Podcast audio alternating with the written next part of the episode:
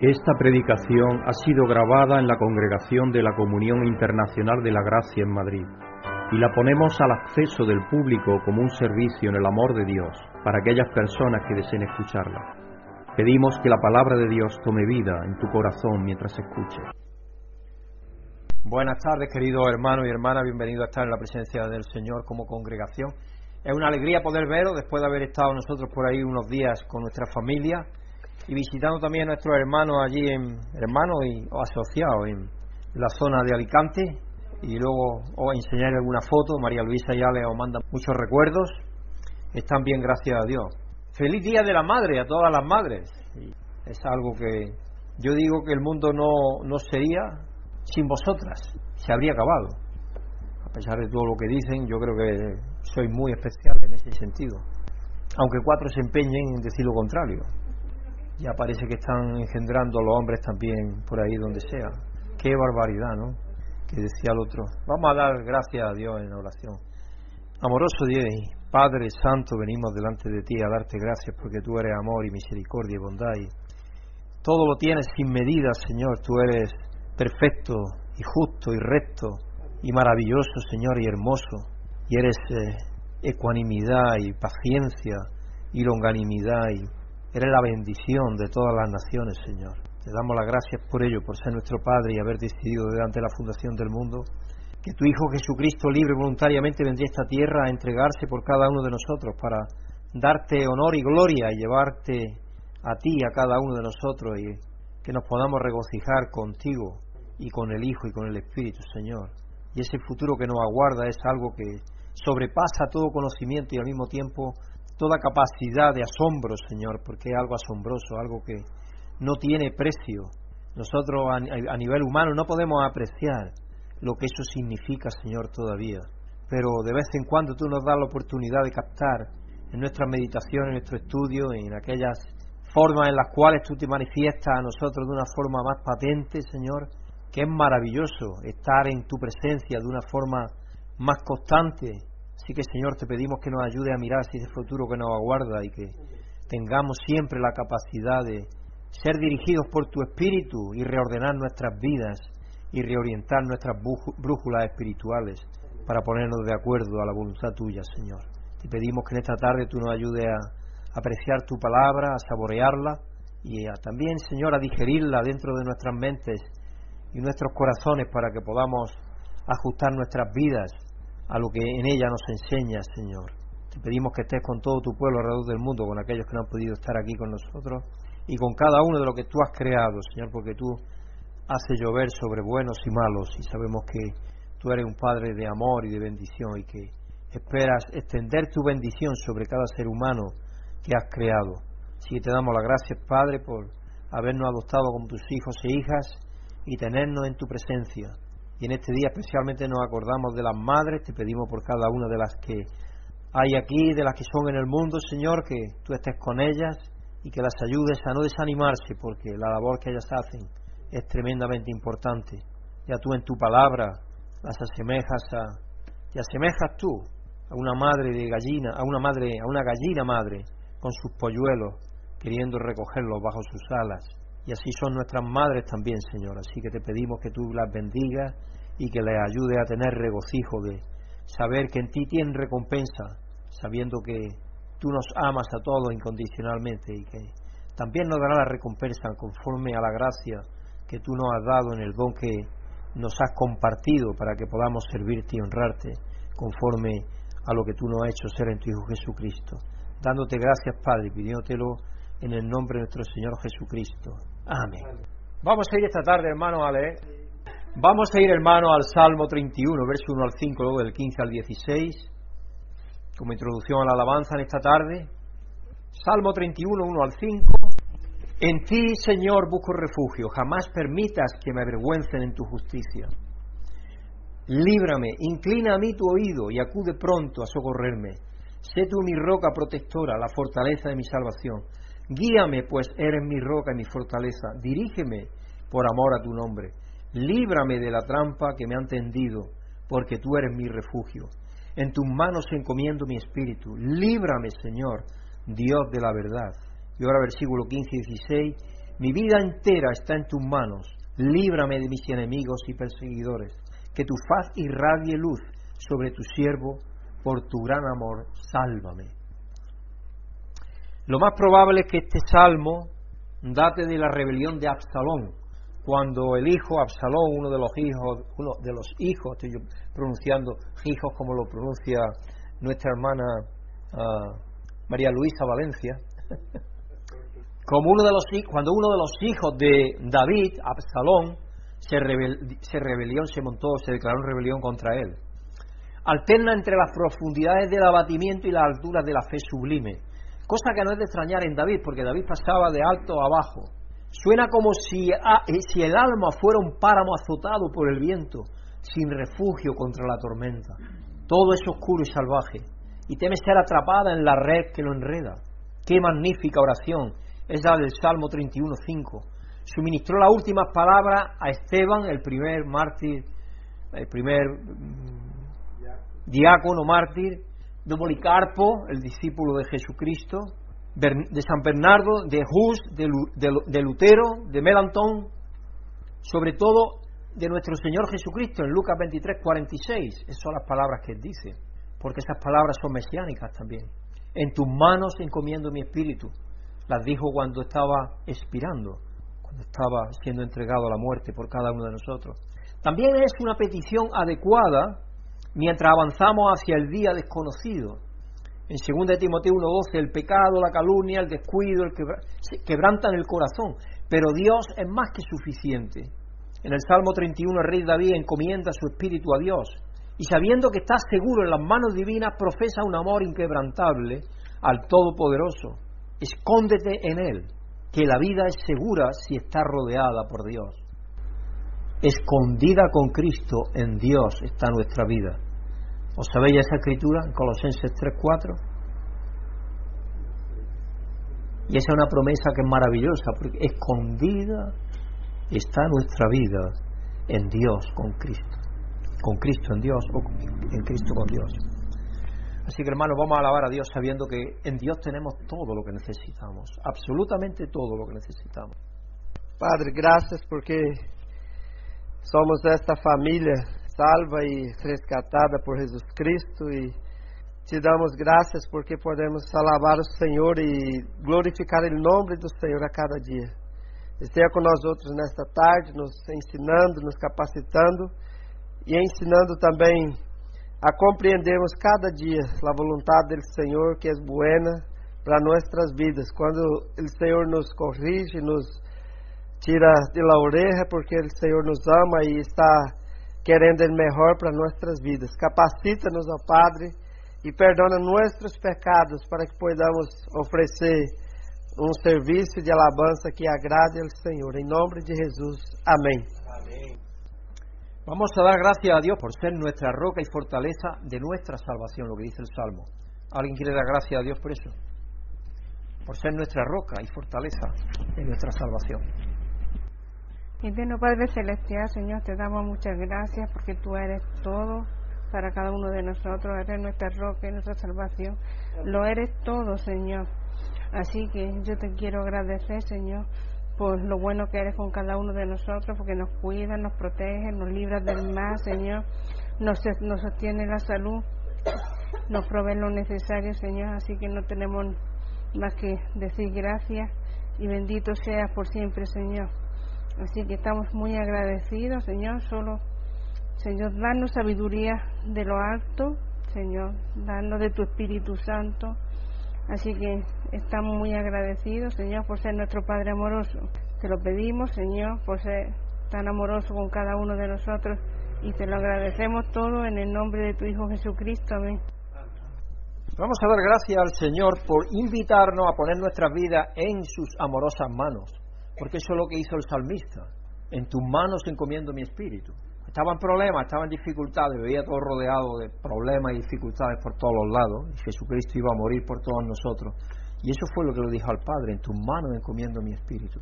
Amoroso Dios y Padre, Señor, Todopoderoso, Creador del cielo y de la tierra, de todo lo visible e invisible, a través de tu Hijo Jesucristo, tú, Señor, nos has creado por el poder de tu Espíritu, Señor, para que te demos gloria y honra Y es maravilloso, Señor, que tú nos has invitado, sabiendo incluso que somos pecadores, porque sabías desde antes la fundación del mundo que iba a ser así, tú voluntaria y libremente entregaste a tu Hijo Jesucristo para que muriera por todos nosotros. Así que podemos tener la seguridad de poner nuestras vidas en tus manos porque son las más poderosas y las más amorosas y las más seguras que hay. Así que te damos gracias, Padre, por esa verdad tan increíble, que en ti tenemos toda consolación, toda ayuda, todo consuelo, todo aliento, todo refugio, toda fortaleza. Tú eres nuestra roca y eres el defensor de nuestras causas.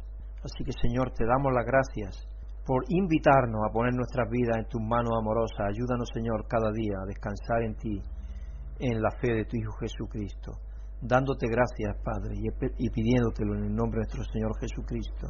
Amén. Y vamos a pedirle, como lo hacía el salmista, que nos dirija siempre por amor a su nombre, porque por amor a su nombre es. Él tiene un proyecto, un propósito, que es amor para nosotros, y es precisamente por ese amor que Él nos dirige nuestras vidas.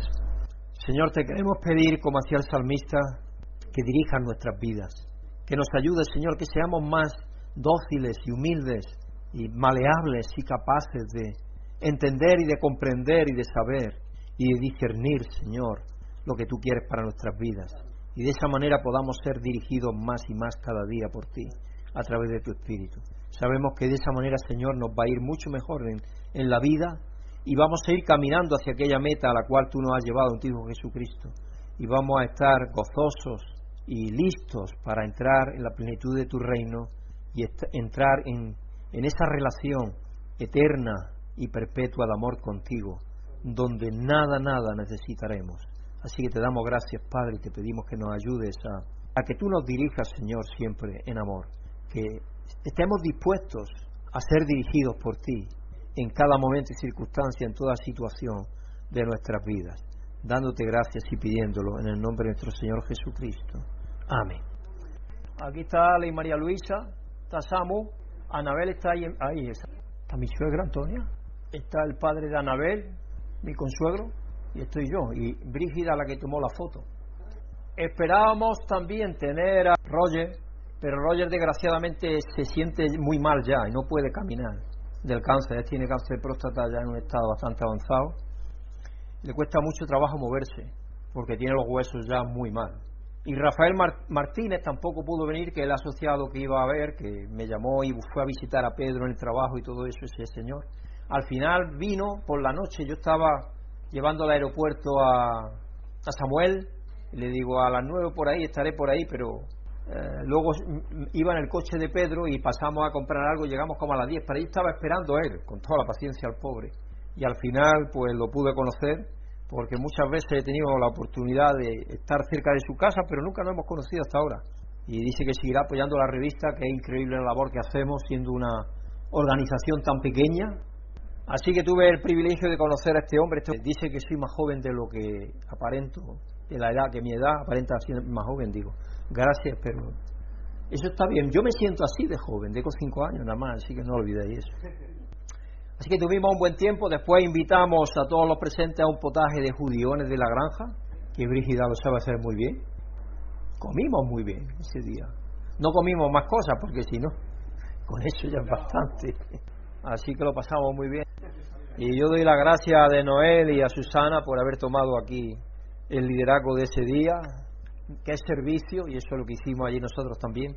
Parece que fuimos ocho o nueve, pero íbamos a ser más, pero bueno, luego después vimos a este hombre también, así que nos lo pasamos bien, estuvimos muy bien, los días fueron maravillosos, hubiésemos preferido que lloviera, por lo menos aquí, por lo menos aquí, pero no llovió tampoco aquí. Cuando llegamos a casa las plantas estaban todas, quiero agua. La hortensia, eso a pesar de que yo le he puesto un riego automático para que se riegue, porque esa planta si no se muere tienen que tener siempre humedad. Pero estaban ya las pobres temblando ya con lo último agua, una por lo menos. Esto es una niña cubana a su padre. Papá, no hay nada que comer. Entonces coge el oro, fríelo. No hay aceite. Entonces cocínalo pues. No hay agua. Ay, pues entonces házalo. No hay gas. Bueno, está bien, electrocúltalo no hay electricidad. Y entonces entra el loro en escena y dice, ¡Viva mi presidente! El loro se escapaba porque no había de nada. El loro es el único que estaba contento. Este dice que es el principito de, no sé si alguien lo puso, Rafael creo que lo mandaba. Querido cerebro, no pienses tanto de noche, necesito dormir. Y dicen que es del principito de Antoine Saint-Exupéry, ¿cómo se pronuncia eso? Un juez le pregunta al imputado de hurto. De hurto es caído a robar pero sin fuerza.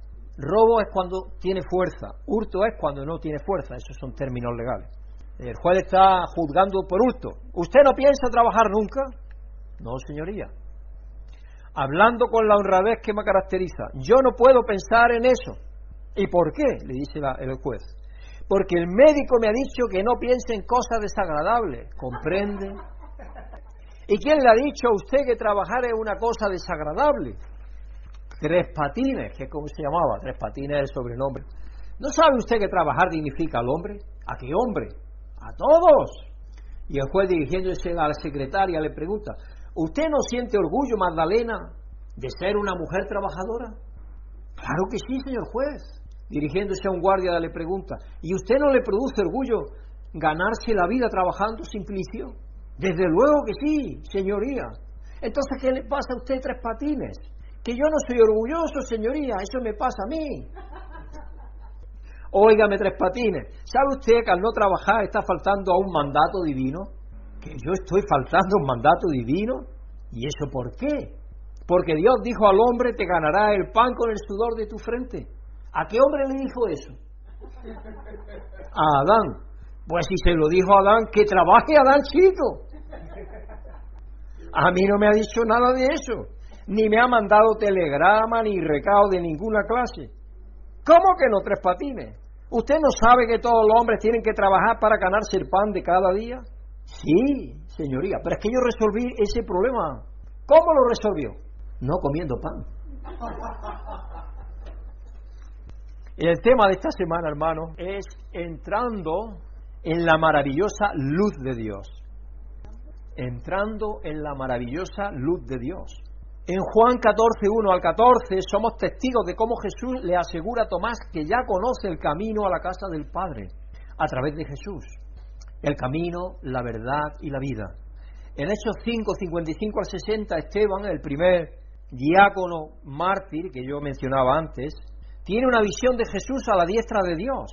Y aun cuando está siendo apedreado hasta la muerte, encomienda su espíritu en las manos de Jesús y le pide a Dios que, perdone a su asesino, las mismas palabras que había dicho Jesucristo antes. En el pasaje del mensaje de hoy, en primera de Pedro 2, 2 al 10, se nos dice que la única piedra de tropiezo en el camino de la fe es Jesús mismo. Y Pedro nos asegura que por el Espíritu Santo no hemos tropezado, sino que hemos salido de las tinieblas y entrado en el reino de Dios. Así que el título del mensaje de hoy es La única barrera la única barrera. Y la escritura central del mensaje de hoy se encuentra en Primera de Pedro 2, versículo 2 al 10.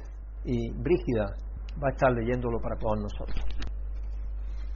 Buenas tardes nos dé Dios, hermanos y hermanas. Dios bendiga a los que estáis aquí y a todos los que escuchéis esta grabación. La escritura central del mensaje de hoy se encuentra en la primera epístola de Pedro, capítulo 2, y versículos del 2 al 10 y dice lo siguiente en las palabras de Dios. Desea con ansia la leche pura de la palabra, como niño recién nacido. Así, por medio de ella, creceréis en vuestra salvación. Ahora que habéis probado lo bueno que es el Señor Cristo, es la piedra viva, rechazada por los seres humanos, pero escogida y preciosa ante Dios al acercaros a Él también vosotros sois como piedras vivas, con las cuales se está edificando una casa espiritual. De este modo llegáis a ser un sacerdocio santo, para ofrecer sacrificios espirituales que Dios acepta por medio de Jesucristo. Así dice la Escritura, mirad que pongo en Sion una piedra principal escogida y preciosa, y el que confíe en ella no será jamás defraudado.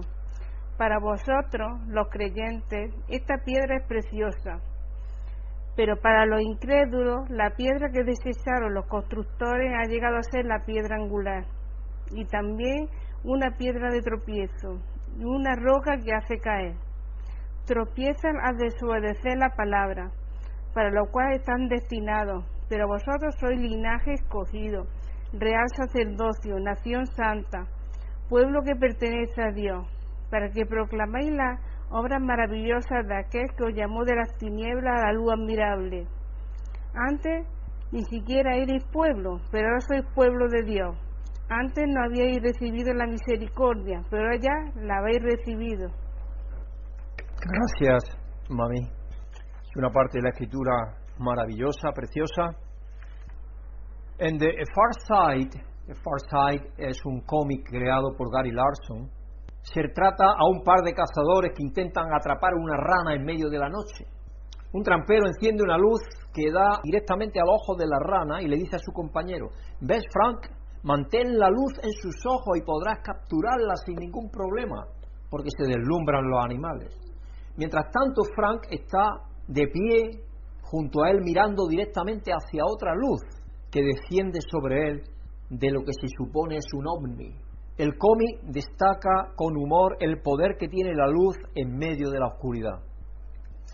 En el pasaje de nuestro mensaje de hoy, Pedro le recuerda a sus lectores y a nosotros nos recuerda también cómo nosotros también hemos sido atrapados mirando una luz de la que no podríamos escapar. Es tan atractiva una vez de que Dios te abre los ojos y la mente y el corazón que no puedes tú dejar de ser atrapado por ella. Pero a diferencia de Frank o de la rana, hemos sido atrapados por algo bueno. Hemos sido sacados de la oscuridad a la maravillosa luz de Dios. Y permanecemos en su luz no porque estemos paralizados o ciegos, sino porque hemos gustado de la bondad de Dios. Vamos a releer de nuevo en 1 de Pedro 2, 2 al 5. Desead con ansias, con ansias, la leche pura de la palabra. Yo creo cuando el apóstol Pedro estaba escribiendo esto, posiblemente tenía en su mente al niño llorando con hambre. Cuando el niño tiene hambre, llora de una manera que hasta que tú no le das el pecho, si es que está tomando pecho, la comida que esté tomando, no se calla. Y yo pienso que eso es lo que tenemos nosotros que estar como cristianos. Desead con ansia la leche pura de la palabra, no otras cosas, no otros sucedáneos. Uno va al mercado hoy, en el mercado te encuentras todo tipo de sucedáneos. Ya ni la carne es lo que era, ni el pescado es lo que era, ni el chocolate es lo que era, ni nada es lo que era. Todo es, todo es el chocolate del loro, digamos.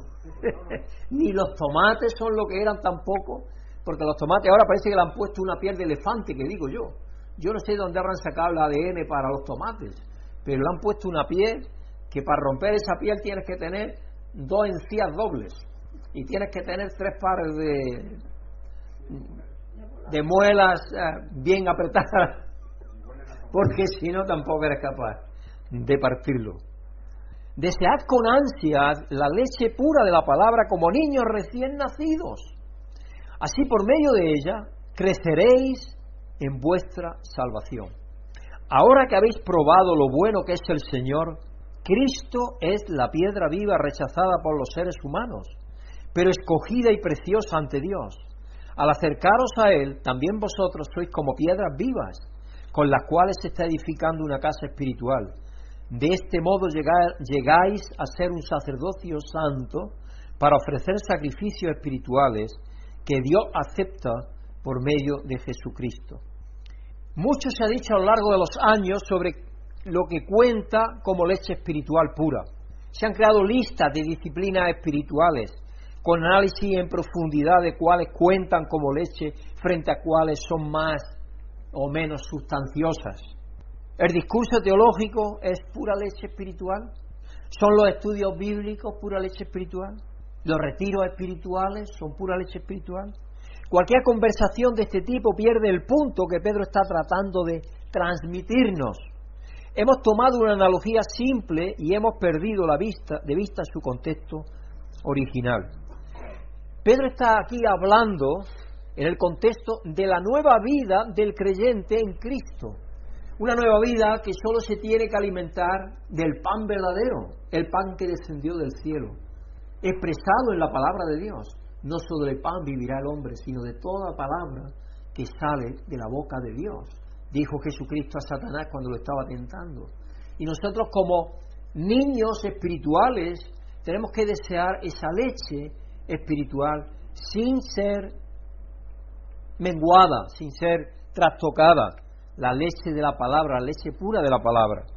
Por eso es que a mí siempre me gusta también eh, utilizar más de una versión, más de una versión bíblica cuando yo estudio, cuando yo estoy estudiando mi mensaje o estoy estudiando yo a nivel personal, me gusta tener más de una versión, porque así, y hoy en, las, en los teléfonos o en, o en las, mm, los ordenadores o las tablets, puede uno tener 14 o 15 versiones sin ningún problema.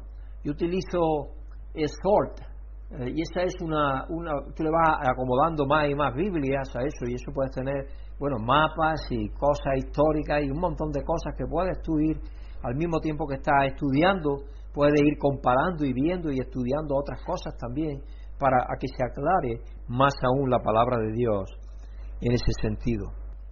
Así que Pedro nos dice que como cristianos debemos anhelar lo que necesitamos para nuestro crecimiento espiritual.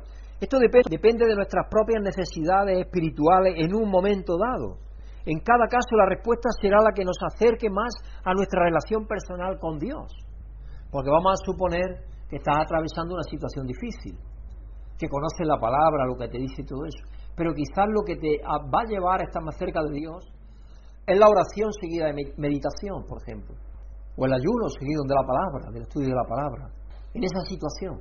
A otra persona en una situación diferente o parecida incluso, a lo mejor le puede ayudar otra cosa diferente, darse un paseo y encontrarse con Dios en la naturaleza. Porque cada persona tenemos una forma de encontrarnos más en la profundidad de la relación con Dios. No todos nos encontramos con Dios en la misma situación. Por eso es que Dios nos llama de diferentes formas a cada uno de nosotros. Pedro nos pide que recordemos que deberíamos anhelar una vida espiritual más profunda. Y si no es así, es una señal de advertencia de que nuestra dieta espiritual podría estar deficitaria. Es decir, que si sentimos que estamos languideciendo en nuestra vida espiritual, que estamos siendo aplanados, ahora cuando llega el calor y uno se queda aplanado, pues así en nuestra vida espiritual, si pensamos o sentimos que estamos siendo aplanados, tenemos que preguntarle a Dios y preguntarnos nosotros mismos qué es lo que nos falta para fortalecer nuestra relación espiritualmente con Dios. ¿Qué nos falta? Y será algo quizá en cada caso diferente, porque nuestras personalidades tienen también mucho que ver con la profundidad en la cual nos relacionamos con Dios en cada momento. Pero es fundamental que pidamos, que recordemos que deberemos anhelar una vida espiritual más profunda. Sí, no podemos satisfacernos con esa vida espiritual que languidece. Tenemos que acercarnos a Dios y Él nos va a fortalecer. Él nos va a rejuvenecer la vida espiritual. Él nos va a ayudar a que nuestra vida espiritual sea mucho más rica, mucho más profunda, a que nuestra relación con Él sea muchísimo más estable. Sabemos que una vida en sintonía con Dios es algo bueno y por eso podemos usar esa verdad como una estrella polar para nuestra vida espiritual. Si nos encontramos anhelando cosas que no son saludables para nosotros, podemos recordarnos la bondad de Dios y el recuerdo nos llevará de regreso anhelos espirituales más saludables. Pedro nos recuerda que hemos probado que Dios es bueno, y eso nos lo dice el versículo 3. Cuando escuchas esto, ¿qué te viene a la mente? ¿Cómo has experimentado la bondad de Dios?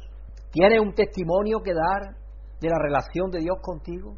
Si cualquier persona te dice, oye, dime algo que ha hecho Dios en ti, por tu vida, en tu familia, en tu medio, todo espero que podamos contestar rápidamente, sin duda, porque eso nos hablará de la bondad de Dios.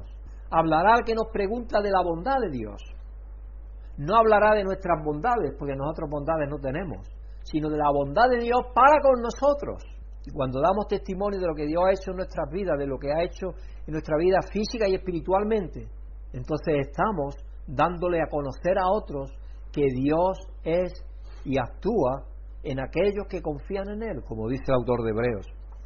Pedro continúa diciéndonos que estamos siendo transformados en una casa espiritual para el Señor.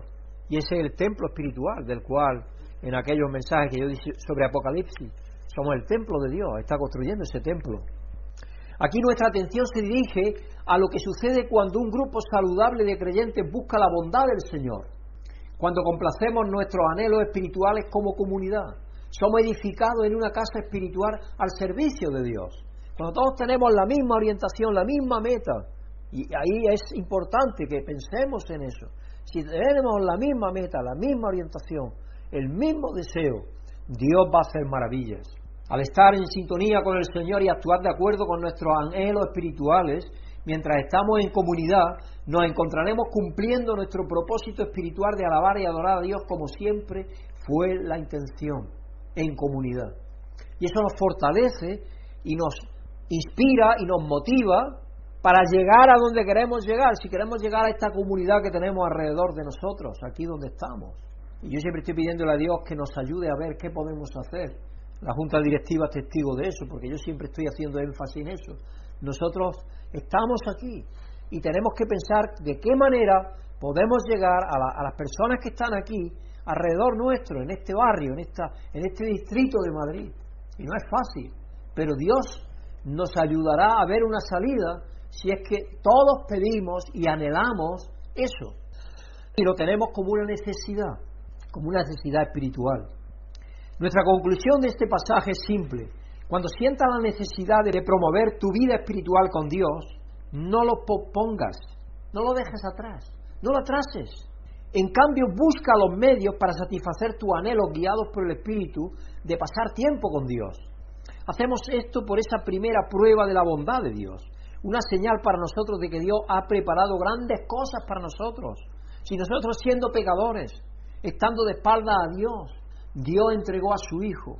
¿Cuánto más, como dice el autor de eh, el apóstol Pablo en Romanos 5, cuánto más, estando reconciliados con Dios el Padre, nos dará la vida eterna, que eso es lo que nos da Dios. Así que ser, mm, eh, haber experimentado la bondad de Dios nos ayuda a tener una señal en nuestra mente para que nosotros este, sigamos preparándonos para cosas mucho más grandes, porque Dios tiene cosas más grandes para nosotros cada día, como explica Pedro en los siguientes versículos. Sí, primero somos benefactores de la bondad de Dios, se puede, receptores, pero luego después viene una, una reacción a eso. Nuestra reacción natural es la respuesta a Dios. Y la respuesta a Dios, en 1 de Pedro 2, 6 al 10, Dice así dice la escritura, mirad que pongo en Sión una piedra principal escogida y preciosa, y el que confíe en ella no será jamás defraudado. Nos está hablando de nuevo de la bondad de Dios en Jesucristo. Para vosotros los creyentes esta piedra es preciosa, pero para los incrédulos, la piedra que desecharon los constructores ha llegado a ser la piedra angular. Y eso se refiere a Salmos 118, 22. ¿Tengo ahí la escritura? Está ahí voy a cambiar. Porque ahí no cabe toda la escritura que voy a mencionar. Y también una piedra de tropiezo, una roca que hace caer. Eso es Isaías 8:14. Tropiezan al desobedecer la palabra, la palabra de Dios. Es curioso que Cristo, cuando entraba en contacto con los fariseos, los saduceos y todos aquellos, los intérpretes de la ley, los escribas, todos aquellos que trataban de desmentirle, trataban de desacreditarle, trataban de decir que él no era, un, que no era el Mesías, que era un, impostor. Él utilizaba la palabra de Dios, porque ellos estaban familiarizados con cada una de las escrituras del Antiguo Testamento que Cristo estaba cumpliendo y que él se encargaba de mencionar. Por eso es que la piedra de tropiezo y la roca que hace caer tropiezan al desobedecer la palabra. Es decir, generalmente la gente admite, en mayoría, que Cristo es. Algunos lo tienen como un profeta, otros como un gran maestro, otros. Pero su palabra, eso no quiere nada con ella. Cuando tú dices, vamos a ver la Biblia. Ah, no, la Biblia es un libro de hombres. Es lo primero que yo escucho. ¿Quién escribió la, la palabra? Es un libro de hombres. Es lo primero que te dicen. Y tienes que desmentir eso, tienes que trabajar con ellos y ver cómo la profecía se ha cumplido y cómo la palabra la ha sostenido Dios a lo largo de los siglos y demostrarles que la palabra es algo vivo y la palabra es Cristo mismo hablándonos, para lo cual estaban destinados, estaban destinados a no escuchar todavía, refiriéndose al pueblo judío principalmente. Pero vosotros sois linaje escogido, real sacerdocio, nación santa, pueblo adquirido por Dios o que pertenece a Dios. Aquí utiliza términos que hoy en estos días hemos estado viendo. Vosotros sois linaje escogido, real sacerdocio. El rey Carlos, el rey Carlos III del Reino Unido, porque no es de Inglaterra solo, del Reino Unido, él hace honor a eso. Él sabe que es un linaje escogido, porque es el linaje de Windsor, el linaje de la Casa Real de Windsor, y otras casas reales que habían más antiguas. Son 1200 años que lleva ya de antigüedad el reino, con diversas vicisitudes, estando formando parte Escocia o no, y Gales sí o no, pero el, rey, el Reino Unido como reino, el, rey, Inglaterra como reino, más de 1200 años tiene, es la democracia más antigua del mundo en ese sentido. Y sin embargo nos mostraron algo que a mí por lo menos me gustó, yo estuve siguiendo la ceremonia y a mí me gustó, porque el rey pone su reinado en las manos de Dios para que lo dirija. Y lo llevan a un sitio donde lo separan del pueblo y lo ungen con aceite, porque es símbolo de la unción de Dios, porque es como si el sacerdote, bueno, el, de este de Canterbury, que es el que está ungiéndole, ese representante de Dios, el obispo eh, Canterbury, está derramando el aceite sobre su mente, sobre su mano y sobre su corazón. Eso es lo que hace, para que sienta conforme al pueblo y agrade a Dios, para que piense como Dios piensa, que tenga los sentimientos de Dios y actúe conforme a la voluntad de Dios. Y todo eso es lo que le pide mientras está siendo ungido. Entonces una ceremonia que ya la quisiera yo para nuestro rey aquí también y para otros reyes, otros gobernantes de la tierra, porque por lo menos algo te haría algo le haría reflexionar. Y los reyes de Inglaterra son creyentes, son anglicanos y de hecho es la cabeza de la iglesia. Por eso es que después de ser ungido, el propio eh, obispo de Canterbury se clava delante de él, porque es la suma autoridad desde Enrique VIII, cuando él decidió separarse de la Iglesia Católica, porque quería divorciarse de Ana Bolena, y entonces de ahí viene, de ahí viene todo eso. Y él se erigió como el jefe de la Iglesia Anglicana, y de ahí viene toda esa tradición. Pero el linaje, ¿quién llevaba la capa? Un nieto y una nieta a cada lado. Los más directos después del príncipe de Gales, en el trono. Sí, los que van a ser reyes y reinas posiblemente en el futuro, por lo menos rey. No solo el príncipe de Gales, que es el, siguiente, sino el hijo del príncipe de Gales, el que llevaba, uno de los primeros que llevaba sujetándole la, la capa real. Todo eso está muy bien estudiado. Y a mí me gusta todo eso porque es algo que hunde sus raíces en la historia, en la historia. Y es algo que cuando uno se lee esto, uno puede reflexionar acerca de eso. Somos linaje escogido. Nuestro real sacerdote, nuestro linaje viene a través de Jesucristo.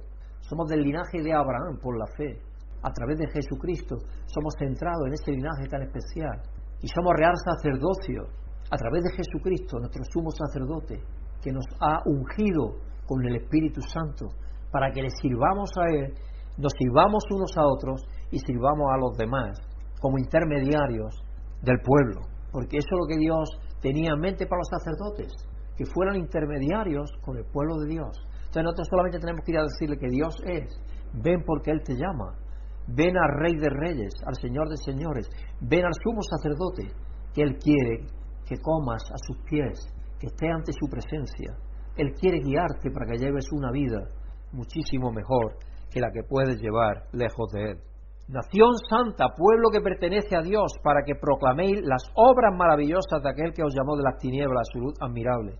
Antes ni siquiera erais, pueblo, pero ahora sois pueblo de Dios. Antes no habíais recibido misericordia, pero ahora ya la habéis recibido. Está dirigiéndose Pedro a los creyentes. La luz cegadora de Cristo, para explicar por qué podemos tener confianza en la increíble obra de transformación de Jesús que está realizando en nosotros.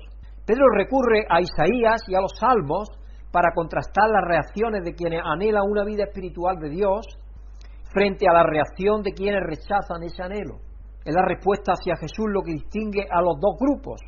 Uno lo ve como un precioso y hermoso una hermosa y preciosa realidad, mientras que el otro grupo lo rechaza como no apto para el propósito, piedra desechada por los arquitectos. Si Jesús para unos es la piedra desechada, para los que no creen, para nosotros que creemos es la piedra del ángulo, es piedra preciosa, es piedra extraordinaria, es la piedra que dirige nuestras vidas, que ordena nuestros sentidos, que nos hace mirar hacia arriba, nos hace mirar hacia lo celestial. Esta idea de que Jesús es piedra de tropiezo para los que no creen es una parte central de la cosmovisión que Pedro está llamando a los creyentes a adoptar. Coloca a Jesús firmemente en el centro de nuestra comprensión del mundo. Un lugar en el que debe permanecer para que podamos alabar a Dios de manera efectiva como debemos. Y trajeron ese, ese, ese trono en el cual fue ungido como rey, lo trajeron de Escocia, porque allí es donde se ungían los reyes primeros, la parte más antigua. Y tienen unas piedras, son unas piedras que tienen más de 700 años debajo, y hicieron nota de eso. Unas piedras que eran sobre las piedras sobre las cuales se hacía, se coronaba al rey, se ungía al rey. Los cristianos que se dedican a la apologética, que son los que defienden la fe, deben prestar atención a este pasaje para no perderse en la maleza al ofrecer la razón de nuestra fe. Jesús es la piedra de tropiezo sobre la cual los que no creen deben tropezar para rechazar el amor y la luz de Dios. No hay pecado, ni estilo de vida, ni conmovisión que pueda llevar a alguien a rechazar el Evangelio. El rechazo del Evangelio requiere un rechazo de Jesús. Es a Jesús a quien se rechaza. Porque inmediatamente que se habla de Jesús como Dios, como Dios, entonces empieza a comprometerte a Él, Él como persona en su palabra te compromete a ti. Y entonces hay rechazo a Él. Él debería ser la única piedra de tropiezo en el camino de la fe. Todo lo demás es una pista falsa, una distracción utilizada para evitar mirar a la luz por miedo a lo que nos pueda mostrar. Es curioso que la gente utiliza diferentes cosas para excusarse de creer en Dios. Pero la cosa real, real, es esta, es Jesús. Es la autoridad de Dios. Ese es el fondo que hay. Porque a la persona le puede dar igual si cree en Buda. Le da igual. Hace lo que le dé la gana. Buda no condiciona su vida. O cree en Homero. Tampoco condiciona su vida. O cree en cualquier otro poeta. O cree en Shakespeare. O en cualquier otro escritor. O, cree a JJ Ramírez. Eh, en esta, Antonio Gala, por ejemplo. O otros, ¿no? Que había que, bueno, escritores, pero que por otra parte decían cosas muy raras. Pero ahí había uno que era el JJ eh, Ramírez, ese escribió una trilogía, que no recuerdo ahora cómo era, El Caballo de Troya, que tenía tres trilogías, y la gente creía en eso a pie juntillas. Creía más que en la Biblia, hubo un tiempo que la gente creía en eso como si eso fuera eh, no más. Sacaron, creo, una serie en televisión y todo eso. Pero cuando tú le dices de Jesús, amigo, ahí ya, eso ya la piedra de tropiezo. Por eso es que al que tenemos que llevar es a Jesús delante. Cuando hablamos con la gente y todo eso, Jesús, mi Señor, me ha sacado de esto, de lo demás y por aquí y por allí. Porque diciendo eso, vamos a comprobar si la persona está siendo tocada por Dios o no. Si no está siendo tocada, es mejor que echemos pelillo a la mar, como dicen, oremos por esa persona, le pidamos que Dios la, la, emblandezca, reblandezca su corazón y esperar a ver cuándo es que el Espíritu nos dice que es el momento apropiado para ir a presentarle a Jesucristo. Porque al que tenemos que presentarle en realidad es a Jesucristo, no es a otro, ni otra circunstancia. Y cuando, por ejemplo, le damos testimonio, damos testimonio de lo que Jesucristo ha hecho en nuestras vidas. No es un testimonio de lo que ha hecho eh, eh, un fulano de cuadros, ni el otro, ni este poeta, ni el... No, no, no, no, es lo que ha hecho Jesucristo. Porque hay gente que dice, ah, yo leí ese libro, ese libro transformó mi vida. Un libro de ciencia oriental, a lo mejor, de meditación, o de que tú quieras. Y posiblemente la ayudó en algún aspecto, pero en otros aspectos no. Ahora, cuando tú le presentas a Jesucristo y la persona acepta a Jesucristo como su Salvador personal y Señor de su vida, y la persona empieza a estudiar la palabra, amigo, ahí empieza a producirse un cambio totalmente nuevo. Es que esa piedra que era dura se empieza a transformar en una piedra maleable que se puede labrar para ser, para ser parte del templo precioso de Dios. en el cual el Señor habita. Y eso lo hace Dios a través de su Espíritu. Sabemos que la luz de Dios es algo maravilloso, pero es así porque hemos gustado la bondad de Dios primero. Aquellos que rechazan el Evangelio sin haber tenido ese gusto son como niños pequeños que se niegan incluso a probar algo, a pesar de que sus padres les aseguran que es delicioso. Y hay niños que son, podemos decir un poco, ah, se crían malcriados y luego toda su vida ya están diciendo que no quieren de esto de lo otro, porque sus padres quizás no le han impuesto comérselo. Pero yo, mi padre en ese sentido lo tenía claro. Si tú deseas dos veces no quiero, lenteja o lo que fuera, mi padre lo tenía claro eso. No se hable más. Era tranquilo. No se hable más. Guárdale la comida para la noche. Por la noche, mamá, ¿qué hay de comer? Y uno esperaba que te hiciera una patata frita con un huevecito, cualquier cosita así. Y los otros dicen, sí, mira aquí, estos tienen patatas fritas o pimiento o lo que sea, berenjenas tostaditas con miel, cosas así ligeritas por la noche. Un, un tomate de la huerta recién cogido con una poquita cebollita, aceite de oliva puro y un poquito de sal y un remojón que decimos nosotros en Andalucía. Dice, pero no, no, tú tienes eso, tienes que comerte eso porque esa es tu comida. Y aquí hasta que no se come esa comida no se come otra cosa. Y así aprendemos. Para los que rechazan a Jesús, su luz en la oscuridad es como el choque de una luz encendida en la profundidad de la noche. Es ¡pam! Cuando tú de pronto, tú estás en la oscuridad y de pronto surge una luz, los ojos tienen que hacer, porque los ojos en la oscuridad están muy abiertos. Entonces perciben todos los ruidos, todas las cosas que pueda haber. Cuando llega la luz, tus ojos se cierran y entonces te cuesta un poco de tiempo hasta que empiezas tú a ver apropiadamente. Y eso es lo que ocurrió, por ejemplo, cuando, cuando Pablo fue tirado de su caballo. Se quedó ciego. Esa ceguera instantánea que lo que hace es humillarnos. Y eso sucede con cada uno de nosotros cuando nosotros decimos, pero si yo conocía esto y lo demás y lo demás y tenía mi seguridad, mi confianza en esto, en el Homero, en el otro, en el Sócrates, en el, en el Diógenes, en el otro, todos los filósofos, en todo eso, o cualquiera que fuese la idea que tú tuvieras. Eso era lo que alimentaban mi vida y me daban a mí razón de ser. O en, los filósofos modernos también, hay gente que también. Pero no, y luego te das cuenta que eso no es nada, que eso no existe, que eso en realidad no es. Que la luz verdadera, la luz verdadera, verdadera es Jesucristo. Eso no quiere decir que no tengan esas personas pensamientos buenos, que también los tienen a veces. Pues Dios, de Dios procede todo lo bueno. Entonces, hay ideas que pueden ser buenas, pero la mayoría de las veces las ideas de ellos están mezcladas con sus ideas erradas.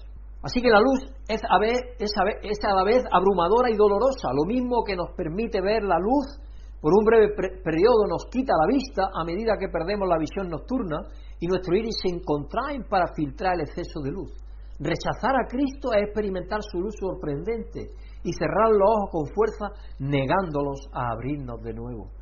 Es decir, nosotros tenemos que dar el salto de fe y confiar que Dios nos quiere dar a ver cosas que hasta entonces habíamos visto. Y esa es la fe. La fe es empezar a dejarnos guiar por Dios, es dejarnos llevar por la mano de Dios, que es invisible pero que es todopoderosa en su palabra, y en la corrección que nos da, y en la guía que nos muestra, y en los pensamientos que pone también en nuestros pensamientos, en nuestra mente. Dios se muestra a lo largo de nuestras vidas de todas esas maneras. Así que Dios levantó un pueblo definido por la misericordia. Entonces, si Jesús es la piedra principal y única piedra de tropiezo, ¿qué significa esto para aquellos que no tropezaron, sino que aceptaron la bondad misericordiosa de Dios que se nos ha dado? Nosotros, los que hemos aceptado, ¿qué significa?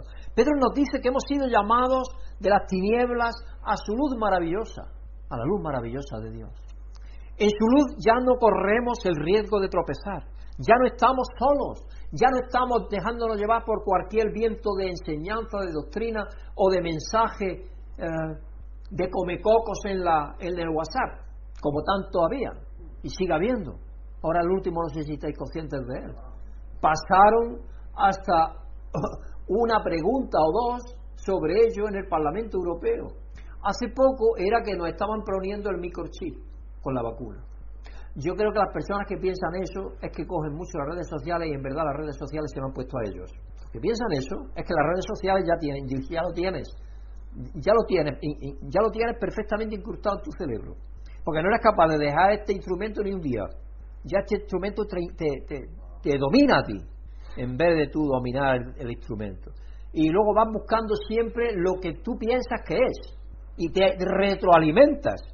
Si la gente que cree en cosas de estas se retroalimenta continuamente en su pensamiento porque está leyendo continuamente. Ahora, la última cosa, mi vecino estaba yo el otro día, estaba, no sé si estaba regando la hortensia recién llegado y estaba él sentado, ahí estamos acabando ya. Estaba sentado él y me dice mi vecino, Pedro, ¿tú has visto el cielo cómo está? Esto no lo ha tenido el cielo nunca. Eso es toda la porquería que están echándonos para cambiar el clima. Por eso es que tenemos el clima así como lo tenemos. El rumor, el rumor que hay ahora en las redes sociales. siempre tiene que haber algo. De la vacuna pasamos a otro, de otro al otro. Señor mío, si aquí hay más vuelos que nunca. Tú no sabes que ahora hay más vuelos que nunca. Ahora, en un día normal, a lo mejor salen 500 vuelos de barajas, pero es que en un día, como ahora el fin de semana este, de, a lo han salido 1.300 vuelos. Y luego todos los que pasan por encima de barajas que controlan barajas, que controlan el término. Todo eso con la humedad que hay, el vapor es lo que hace condensar el agua, condensar el agua que hay en la atmósfera.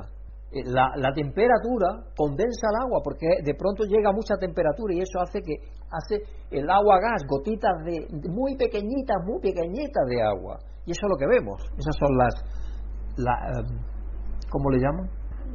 No, no es calima. A las eh, franjas, estelas, a las estelas de los aviones. Las estelas de los aviones son eso. Nada más que cuando hay humedad, cuando no hay humedad en el ambiente, tú no las ves, apenas se apagan solo salen un poquito y se van. Pero cuando hay bastante humedad en el ambiente, tú cuando veas las estelas aéreas en el cielo, tú dices por seguro que hay bastante humedad en el cielo. Pues ese rumor que hay ahora, la conspiración que hay ahora. El mundo entero está creyendo ahora eso. Tanto es así que admitieron dos preguntas en el Parlamento Europeo acerca de eso, imaginaros. Por supuesto han explicado que nada de eso, que eso es una cosa totalmente química y física y que ocasionan los aviones y que es así.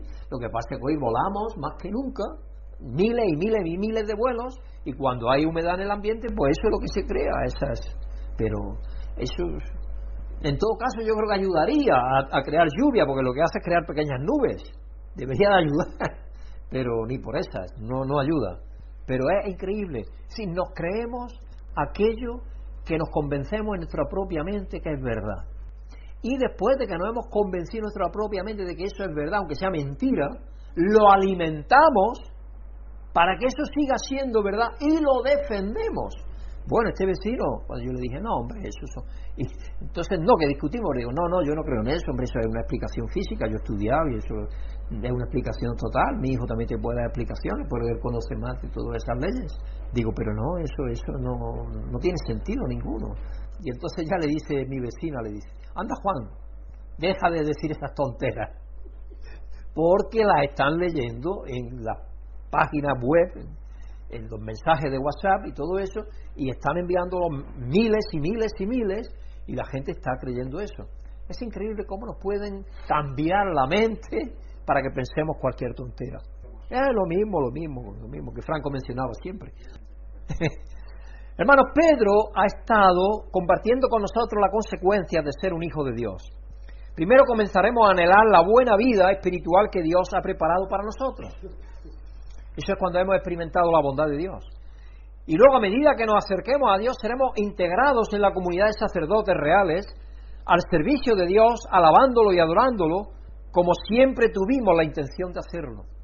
Pero si tenemos, si tememos no estar a la altura, de tan precisa tarea, tiene buenas, tiene buenas noticias para nosotros, Pedro.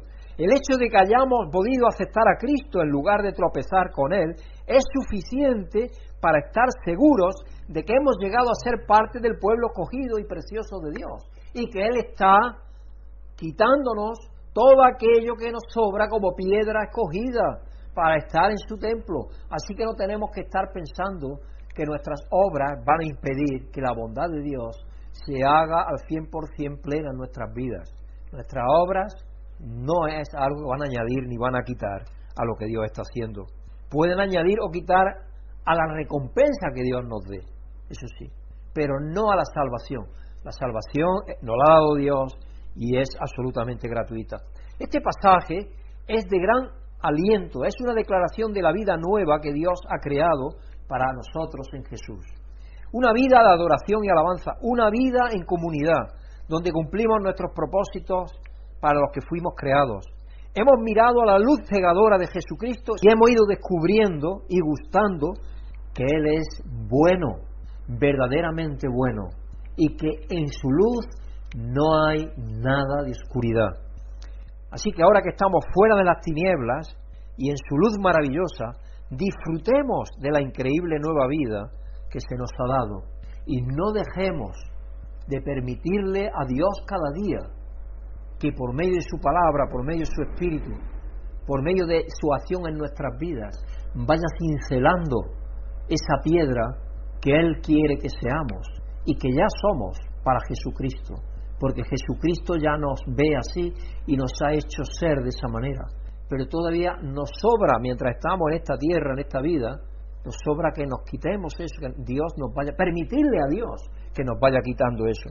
Así que hermanos, que nos ayude a ser fieles sacerdotes de Él, que proclamemos sus virtudes y que nos ayude a proclamar, que nos ayude a proclamar a todos que Él es bueno en gran medida y que Él quiere que todos los seres humanos vengan a reconocerle como Señor y Salvador y como el experto cincelador de sus vidas, el escultor cincelador de sus vidas con su cincel de la palabra para hacer aquello que Él quiere de cada uno de nosotros, levantar su templo espiritual para que le demos gloria y honra por todos los siglos, en el nombre de Jesucristo. Amén.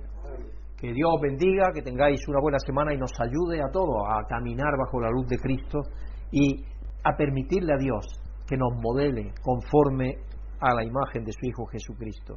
Vamos a pedirle a nuestra hermana Maribí que salga aquí al frente a despedirnos en oración hoy. Maribí. Padre nuestro, estamos agradecidos, Señor, por tu bondad, tu misericordia, tu amor incondicional para cada uno de tus hijos. Y queremos que pedirte que tú estés, que tu espíritu, Señor, nos guíe en cada momento de nuestras vidas para que podamos ser testimonio para otros, Señor, que seamos que tú seas para nosotros la piedra viva, Señor, que tú estés en cada momento guiándonos y ayudándonos, Señor, porque queremos ser hijos tuyos y así lo hemos decidido en nuestro compromiso contigo, Señor. Gracias y te pedimos que tú nos ayudes en nombre de tu Hijo Jesucristo. Te lo pedimos. Amén. Amén. Si has sentido la bendición de Dios por medio de esta predicación, agradecemos tus oraciones y apoyo para que este ministerio pueda seguir siendo usado por Dios para bendecir a otros. Pedimos que el amor y la paz de Dios, que sobrepasa todo conocimiento, llenen tu vida. Esta predicación ha sido grabada en la congregación de la Comunión Internacional de la Gracia en Madrid y la ponemos al acceso del público como un servicio en el amor de Dios para aquellas personas que deseen escucharla. Pedimos que la palabra de Dios tome vida en tu corazón mientras escuches. Buenas tardes, queridos hermanos y hermanas, bienvenidos a estar en la presencia del Señor como congregación. Es una alegría poder veros después de haber estado nosotros por ahí unos días con nuestra familia y visitando también a nuestros hermanos allí, en, hermanos y asociados en la zona de Alicante, y luego os enseñaré alguna foto. María Luisa ya le os manda muchos recuerdos. Están bien, gracias a Dios. Feliz Día de la Madre a todas las madres. es algo que yo digo que el mundo no, no sería sin vosotras. Se habría acabado. A pesar de todo lo que dicen, yo creo que soy muy especial en ese sentido. Aunque cuatro se empeñen en decir lo contrario. Ya parece que están engendrando a los hombres también por ahí donde sea. Qué barbaridad, ¿no? Que decía el otro. Vamos a dar gracias a Dios en oración.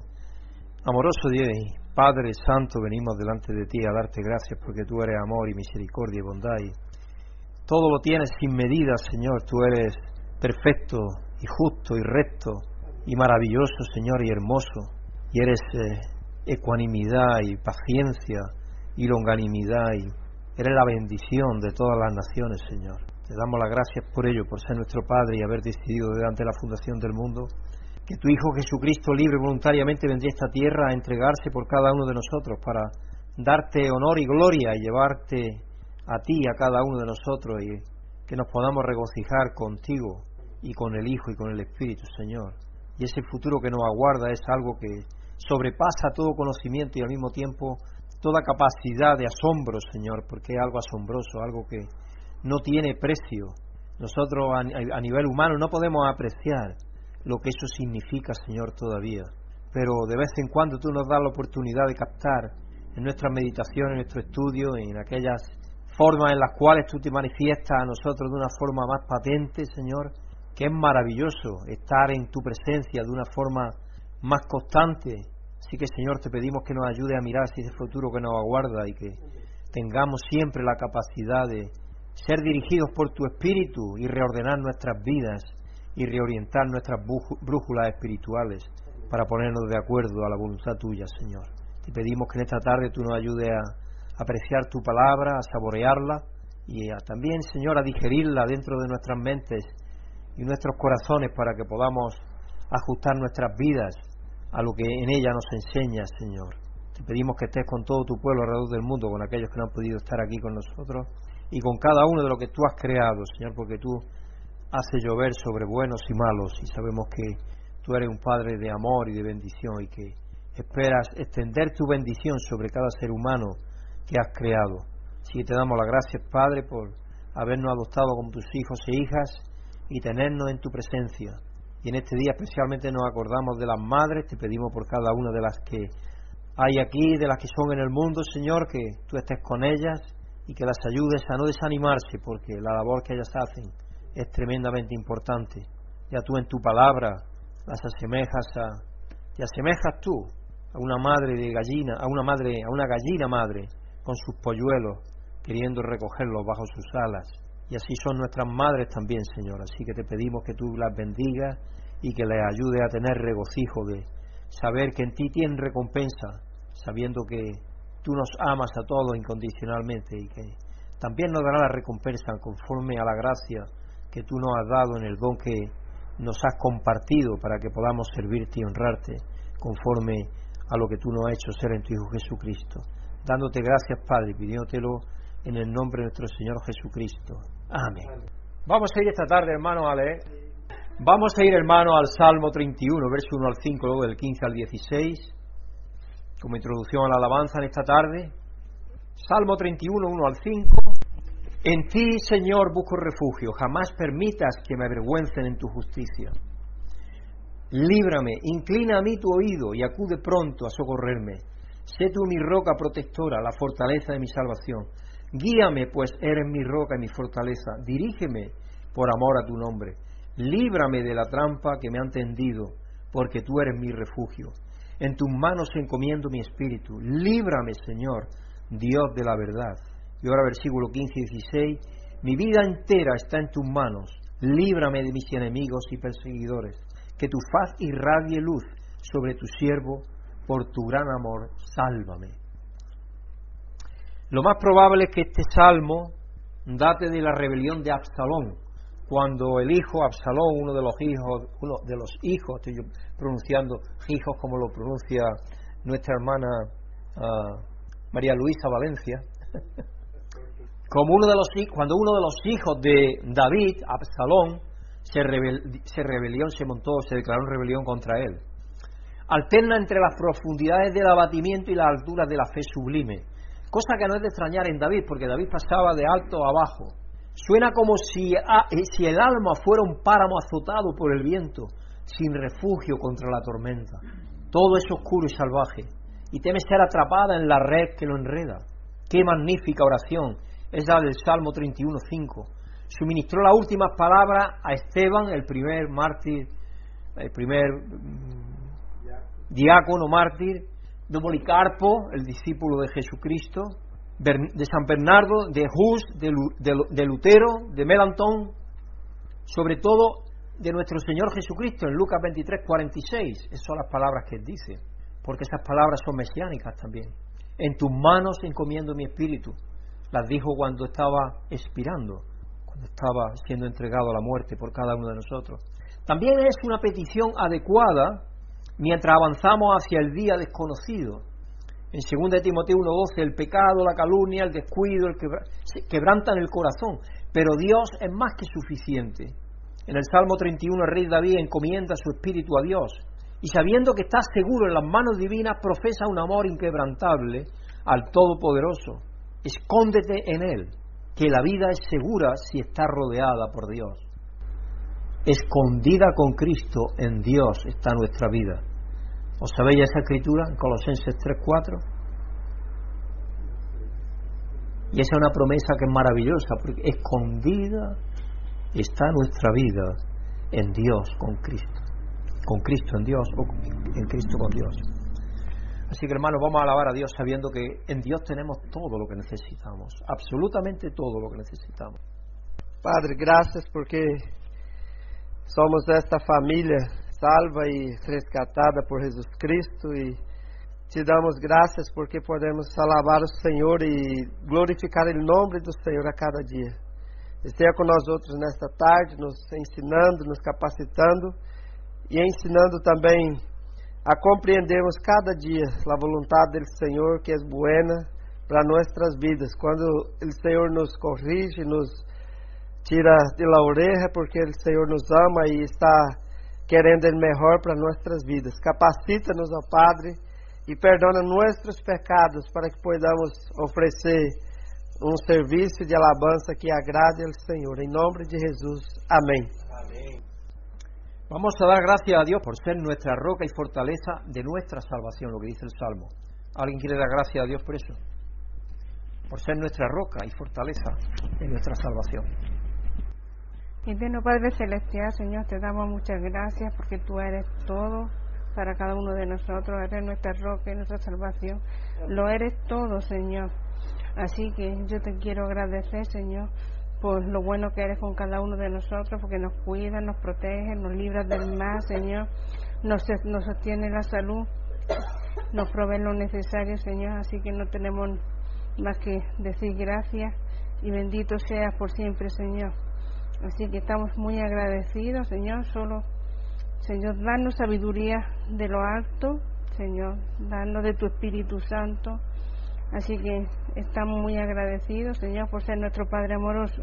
Te lo pedimos, Señor, por ser tan amoroso con cada uno de nosotros y te lo agradecemos todo en el nombre de tu Hijo Jesucristo. Amén. Vamos a dar gracias al Señor por invitarnos a poner nuestra vida en sus amorosas manos. Porque eso es lo que hizo el salmista. En tus manos encomiendo mi espíritu. Estaba en problemas, estaba en dificultades, veía todo rodeado de problemas y dificultades por todos los lados. Y Jesucristo iba a morir por todos nosotros. Y eso fue lo que le dijo al Padre, en tus manos encomiendo mi espíritu. Amoroso Dios y Padre, Señor, Todopoderoso, Creador del cielo y de la tierra, de todo lo visible e invisible, a través de tu Hijo Jesucristo, tú, Señor, nos has creado por el poder de tu Espíritu, Señor, para que te demos gloria y honra. Y es maravilloso, Señor, que tú nos has invitado, sabiendo incluso que somos pecadores, porque sabías desde antes la fundación del mundo que iba a ser así, tú voluntaria y libremente entregaste a tu Hijo Jesucristo para que muriera por todos nosotros. Así que podemos tener la seguridad de poner nuestras vidas en tus manos porque son las más poderosas y las más amorosas y las más seguras que hay. Así que te damos gracias, Padre, por esa verdad tan increíble, que en ti tenemos toda consolación, toda ayuda, todo consuelo, todo aliento, todo refugio, toda fortaleza. Tú eres nuestra roca y eres el defensor de nuestras causas. Así que Señor, te damos las gracias por invitarnos a poner nuestras vidas en tus manos amorosas. Ayúdanos, Señor, cada día a descansar en ti, en la fe de tu Hijo Jesucristo. Dándote gracias, Padre, y pidiéndotelo en el nombre de nuestro Señor Jesucristo. Amén. Y vamos a pedirle, como lo hacía el salmista, que nos dirija siempre por amor a su nombre porque por amor a su nombre es. Él tiene un proyecto, un propósito, que es amor para nosotros. Y es precisamente por ese amor que Él nos dirige nuestras vidas. Señor, te queremos pedir, como hacía el salmista, que dirijan nuestras vidas.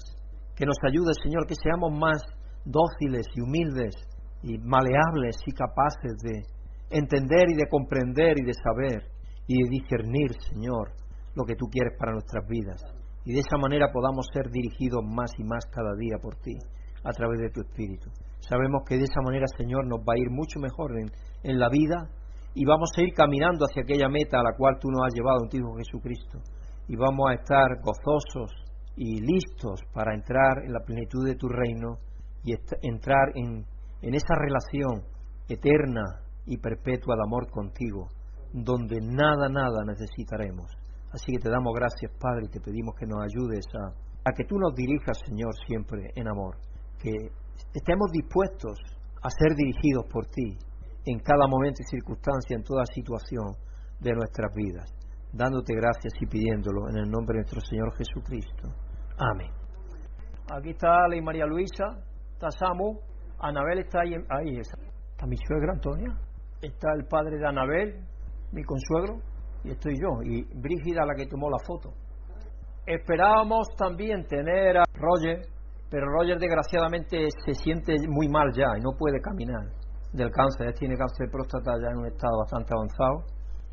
Le cuesta mucho trabajo moverse porque tiene los huesos ya muy mal.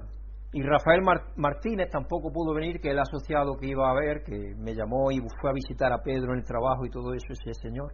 Al final vino por la noche, yo estaba llevando al aeropuerto a, Samuel, le digo a las nueve por ahí, estaré por ahí, pero eh, luego iba en el coche de Pedro y pasamos a comprar algo, llegamos como a las diez, pero ahí estaba esperando a él, con toda la paciencia al pobre.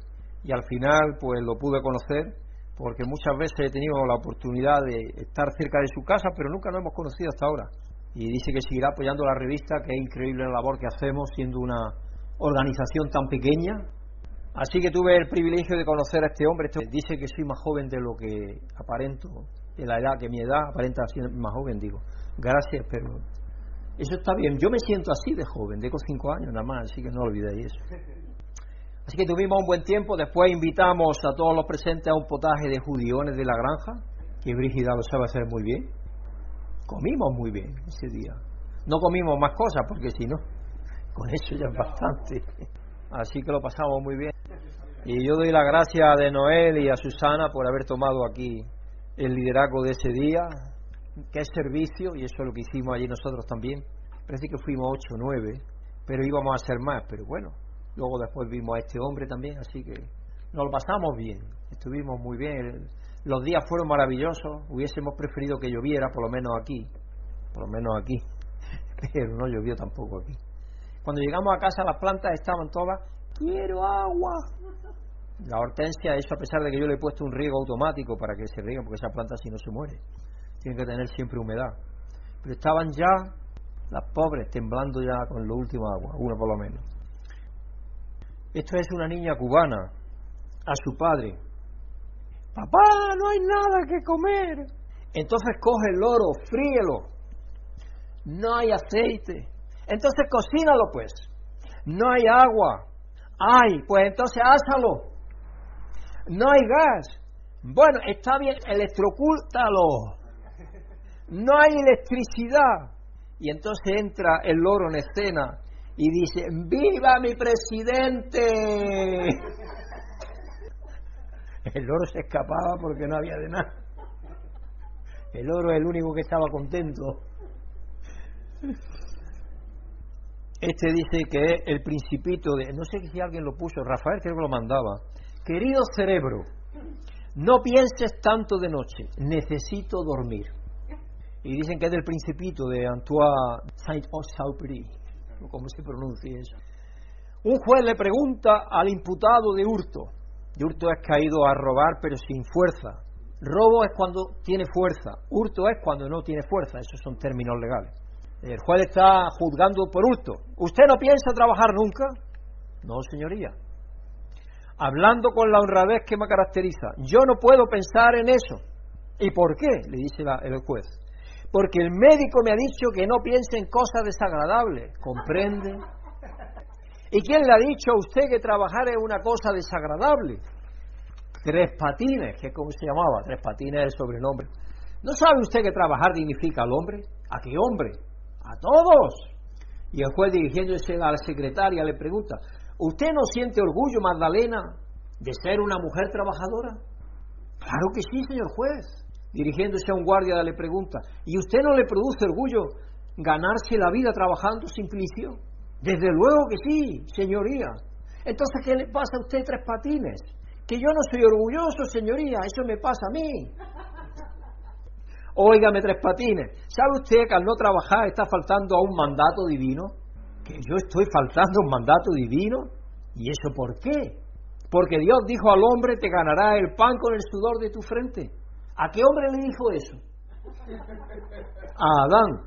Pues si se lo dijo a Adán, que trabaje Adán chico. A mí no me ha dicho nada de eso, ni me ha mandado telegrama ni recado de ninguna clase. ¿Cómo que no tres patines? ¿Usted no sabe que todos los hombres tienen que trabajar para ganarse el pan de cada día? Sí, señoría, pero es que yo resolví ese problema. ¿Cómo lo resolvió? No comiendo pan. El tema de esta semana, hermano, es entrando en la maravillosa luz de Dios. Entrando en la maravillosa luz de Dios. En Juan 14, 1 al 14 somos testigos de cómo Jesús le asegura a Tomás que ya conoce el camino a la casa del Padre a través de Jesús. El camino, la verdad y la vida. En Hechos 5, 55 al 60, Esteban, el primer diácono mártir que yo mencionaba antes, tiene una visión de Jesús a la diestra de Dios y aun cuando está siendo apedreado hasta la muerte, encomienda su espíritu en las manos de Jesús y le pide a Dios que, le, que perdone a su asesino, las mismas palabras que había dicho Jesucristo antes. En el pasaje del mensaje de hoy, en primera de Pedro 2, 2 al 10, se nos dice que la única piedra de tropiezo en el camino de la fe es Jesús mismo. Y Pedro nos asegura que por el Espíritu Santo no hemos tropezado, sino que hemos salido de las tinieblas y entrado en el reino de Dios. Así que el título del mensaje de hoy es La única barrera, la única barrera. Y la escritura central del mensaje de hoy se encuentra en Primera de Pedro 2, versículo 2 al 10. Y Brígida va a estar leyéndolo para todos nosotros. Buenas tardes nos dé Dios, hermanos y hermanas. Dios bendiga a los que estáis aquí y a todos los que escuchéis esta grabación. La escritura central del mensaje de hoy se encuentra en la primera epístola de Pedro, capítulo 2 y versículos del 2 al 10 y dice lo siguiente en las palabras de Dios. Desea con ansia la leche pura de la palabra, como niños recién nacidos. Así, por medio de ella, creceréis en vuestra salvación. Ahora que habéis probado lo bueno que es el Señor Cristo, es la piedra viva, rechazada por los seres humanos, pero escogida y preciosa ante Dios. Al acercaros a Él también vosotros sois como piedras vivas, con las cuales se está edificando una casa espiritual. De este modo llegáis a ser un sacerdocio santo, para ofrecer sacrificios espirituales que Dios acepta por medio de Jesucristo. Así dice la Escritura, mirad que pongo en Sion una piedra principal escogida y preciosa, y el que confíe en ella no será jamás defraudado. Para vosotros, los creyentes, esta piedra es preciosa, pero para los incrédulos, la piedra que desecharon los constructores ha llegado a ser la piedra angular, y también una piedra de tropiezo, y una roca que hace caer. Tropiezan al desobedecer la palabra, para lo cual están destinados, pero vosotros sois linaje escogido real sacerdocio, nación santa, pueblo que pertenece a Dios, para que proclaméis las obras maravillosas de aquel que os llamó de las tinieblas a la luz admirable. Antes ni siquiera erais pueblo, pero ahora sois pueblo de Dios. Antes no habíais recibido la misericordia, pero ahora ya la habéis recibido. Gracias, mami. Es una parte de la escritura maravillosa, preciosa en The Far Side, The Far Side es un cómic creado por Gary Larson. Se trata a un par de cazadores que intentan atrapar una rana en medio de la noche. Un trampero enciende una luz que da directamente al ojo de la rana y le dice a su compañero, ¿ves Frank? Mantén la luz en sus ojos y podrás capturarla sin ningún problema, porque se deslumbran los animales. Mientras tanto, Frank está de pie junto a él mirando directamente hacia otra luz que desciende sobre él de lo que se supone es un ovni. El cómic destaca con humor el poder que tiene la luz en medio de la oscuridad. En el pasaje de nuestro mensaje de hoy, Pedro le recuerda a sus lectores y a nosotros nos recuerda también cómo nosotros también hemos sido atrapados mirando una luz de la que no podríamos escapar. Es tan atractiva una vez de que Dios te abre los ojos y la mente y el corazón que no puedes tú dejar de ser atrapado por ella. Pero a diferencia de Frank o de la rana, hemos sido atrapados por algo bueno. Hemos sido sacados de la oscuridad a la maravillosa luz de Dios. Y permanecemos en su luz no porque estemos paralizados o ciegos, sino porque hemos gustado de la bondad de Dios. Vamos a releer de nuevo en 1 de Pedro 2, 2 al 5. Desead con ansias, con ansias, la leche pura de la palabra. Yo creo cuando el apóstol Pedro estaba escribiendo esto, posiblemente tenía en su mente al niño llorando con hambre. Cuando el niño tiene hambre, llora de una manera que hasta que tú no le das el pecho, si es que está tomando pecho, la comida que esté tomando, no se calla. Y yo pienso que eso es lo que tenemos nosotros que estar como cristianos. Desead con ansia la leche pura de la palabra, no otras cosas, no otros sucedáneos. Uno va al mercado hoy, en el mercado te encuentras todo tipo de sucedáneos. Ya ni la carne es lo que era, ni el pescado es lo que era, ni el chocolate es lo que era, ni nada es lo que era. Todo es, todo es el chocolate del loro, digamos. ni los tomates son lo que eran tampoco, porque los tomates ahora parece que le han puesto una piel de elefante, que digo yo. Yo no sé dónde habrán sacado el ADN para los tomates, pero le han puesto una piel que para romper esa piel tienes que tener dos encías dobles y tienes que tener tres pares de, de muelas eh, bien apretadas, porque si no tampoco eres capaz de partirlo. Desead con ansias la leche pura de la palabra como niños recién nacidos. Así por medio de ella creceréis en vuestra salvación. Ahora que habéis probado lo bueno que es el Señor, Cristo es la piedra viva rechazada por los seres humanos, pero escogida y preciosa ante Dios. Al acercaros a Él, también vosotros sois como piedras vivas, con las cuales se está edificando una casa espiritual. De este modo llegáis a ser un sacerdocio santo para ofrecer sacrificios espirituales que Dios acepta por medio de Jesucristo. Mucho se ha dicho a lo largo de los años sobre lo que cuenta como leche espiritual pura. Se han creado listas de disciplinas espirituales con análisis en profundidad de cuáles cuentan como leche frente a cuáles son más o menos sustanciosas.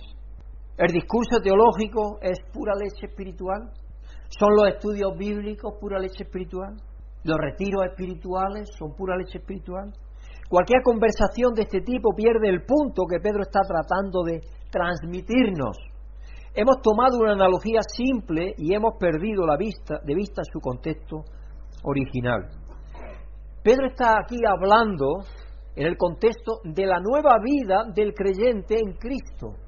Una nueva vida que solo se tiene que alimentar del pan verdadero, el pan que descendió del cielo, expresado en la palabra de Dios.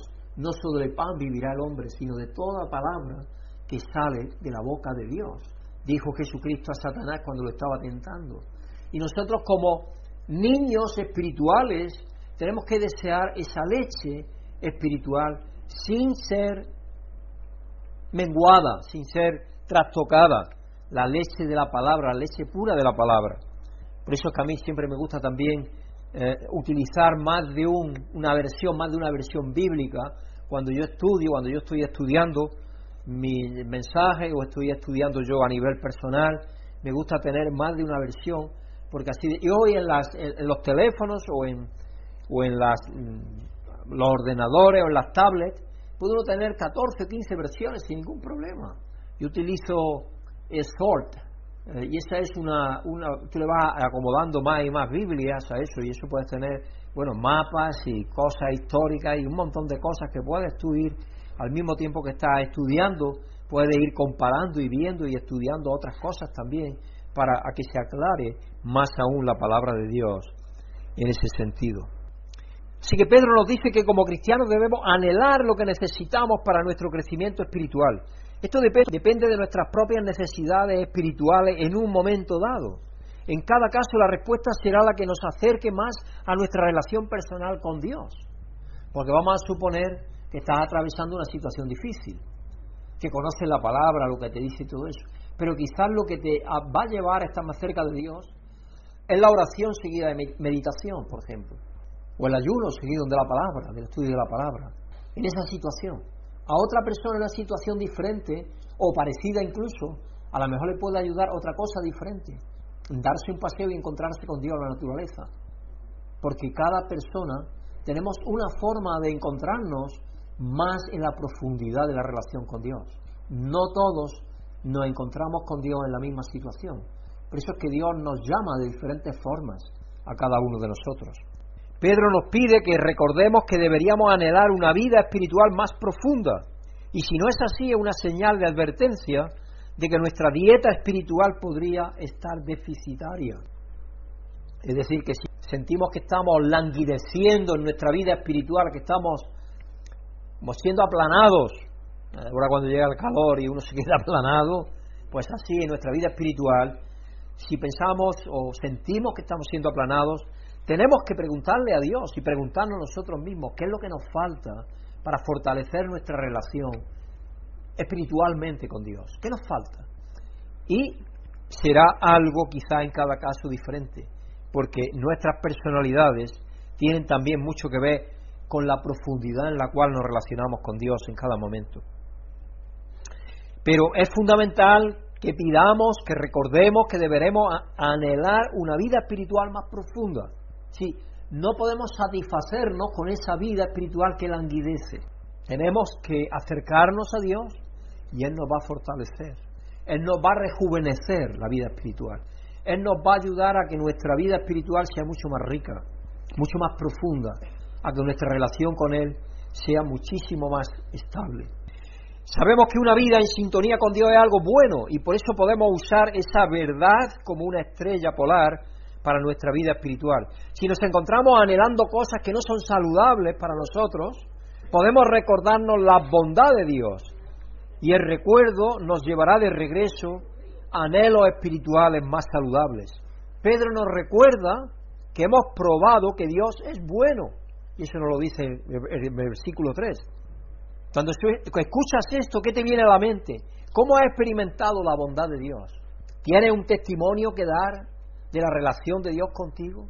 Si cualquier persona te dice, oye, dime algo que ha hecho Dios en ti, por tu vida, en tu familia, en tu medio. Todo espero que podamos contestar rápidamente, sin duda, porque eso nos hablará de la bondad de Dios. Hablará al que nos pregunta de la bondad de Dios. No hablará de nuestras bondades, porque nosotros bondades no tenemos, sino de la bondad de Dios para con nosotros. Y cuando damos testimonio de lo que Dios ha hecho en nuestras vidas, de lo que ha hecho en nuestra vida física y espiritualmente, entonces estamos dándole a conocer a otros que Dios es y actúa en aquellos que confían en Él, como dice el autor de Hebreos. Pedro continúa diciéndonos que estamos siendo transformados en una casa espiritual para el Señor. Y ese es el templo espiritual del cual en aquellos mensajes que yo dije sobre Apocalipsis, somos el templo de Dios, está construyendo ese templo. Aquí nuestra atención se dirige a lo que sucede cuando un grupo saludable de creyentes busca la bondad del Señor cuando complacemos nuestros anhelos espirituales como comunidad. Somos edificados en una casa espiritual al servicio de Dios. Cuando todos tenemos la misma orientación, la misma meta, y ahí es importante que pensemos en eso. Si tenemos la misma meta, la misma orientación, el mismo deseo, Dios va a hacer maravillas. Al estar en sintonía con el Señor y actuar de acuerdo con nuestros anhelos espirituales, mientras estamos en comunidad, nos encontraremos cumpliendo nuestro propósito espiritual de alabar y adorar a Dios como siempre fue la intención, en comunidad. Y eso nos fortalece y nos inspira y nos motiva para llegar a donde queremos llegar, si queremos llegar a esta comunidad que tenemos alrededor de nosotros, aquí donde estamos. Y yo siempre estoy pidiéndole a Dios que nos ayude a ver qué podemos hacer. La Junta Directiva es testigo de eso, porque yo siempre estoy haciendo énfasis en eso. Nosotros estamos aquí y tenemos que pensar de qué manera podemos llegar a, las personas que están aquí alrededor nuestro, en este barrio, en, esta, en este distrito de Madrid. Y no es fácil, pero Dios nos ayudará a ver una salida si es que todos pedimos y anhelamos eso. Y lo tenemos como una necesidad, como una necesidad espiritual. Nuestra conclusión de este pasaje es simple. Cuando sientas la necesidad de promover tu vida espiritual con Dios, no lo pongas, no lo dejes atrás, no lo atrases. En cambio, busca los medios para satisfacer tus anhelos guiados por el Espíritu de pasar tiempo con Dios. Hacemos esto por esa primera prueba de la bondad de Dios, una señal para nosotros de que Dios ha preparado grandes cosas para nosotros. Si nosotros siendo pecadores, estando de espalda a Dios, Dios entregó a su Hijo, cuánto más, como dice el autor de eh, el apóstol Pablo en Romanos 5, cuánto más estando reconciliados con Dios el Padre, nos dará la vida eterna, que eso es lo que nos da Dios. Así que ser, mm, eh, haber experimentado la bondad de Dios nos ayuda a tener una señal en nuestra mente para que nosotros este, sigamos preparándonos para cosas mucho más grandes, porque Dios tiene cosas más grandes para nosotros cada día, como explica Pedro en los siguientes versículos. Sí, primero somos benefactores de la bondad de Dios, se puede, receptores, pero luego después viene una, una reacción a eso. Nuestra reacción natural es la respuesta a Dios. Y la respuesta a Dios, en 1 de Pedro 2, 6 al 10, dice así dice la Escritura, mirad que pongo en Sion una piedra principal escogida y preciosa, y el que confíe en ella no será jamás defraudado. Nos está hablando de nuevo de la bondad de Dios en Jesucristo. Para vosotros los creyentes esta piedra es preciosa, pero para los incrédulos, la piedra que desecharon los constructores ha llegado a ser la piedra angular. Y eso se refiere a Salmos 118, 22. ¿Tengo ahí la escritura? Está ahí.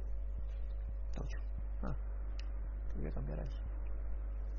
Porque ahí no cabe toda la escritura que voy a mencionar. Y también una piedra de tropiezo, una roca que hace caer. Eso es Isaías 8:14. Tropiezan al desobedecer la palabra, la palabra de Dios. Es curioso que Cristo, cuando entraba en contacto con los fariseos, los saduceos y todos aquellos, los intérpretes de la ley, los escribas, todos aquellos que trataban de desmentirle, trataban de desacreditarle, trataban de decir que él no era un, que no era el Mesías, que era un impostor.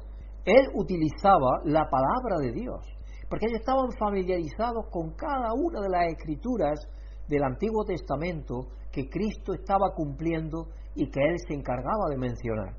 Por eso es que la piedra de tropiezo y la roca que hace caer tropiezan al desobedecer la palabra. Es decir, generalmente la gente admite, en mayoría, que Cristo es.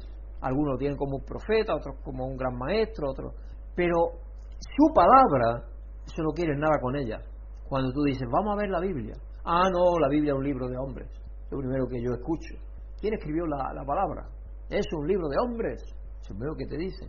Y tienes que desmentir eso, tienes que trabajar con ellos y ver cómo la profecía se ha cumplido y cómo la palabra la ha sostenido Dios a lo largo de los siglos.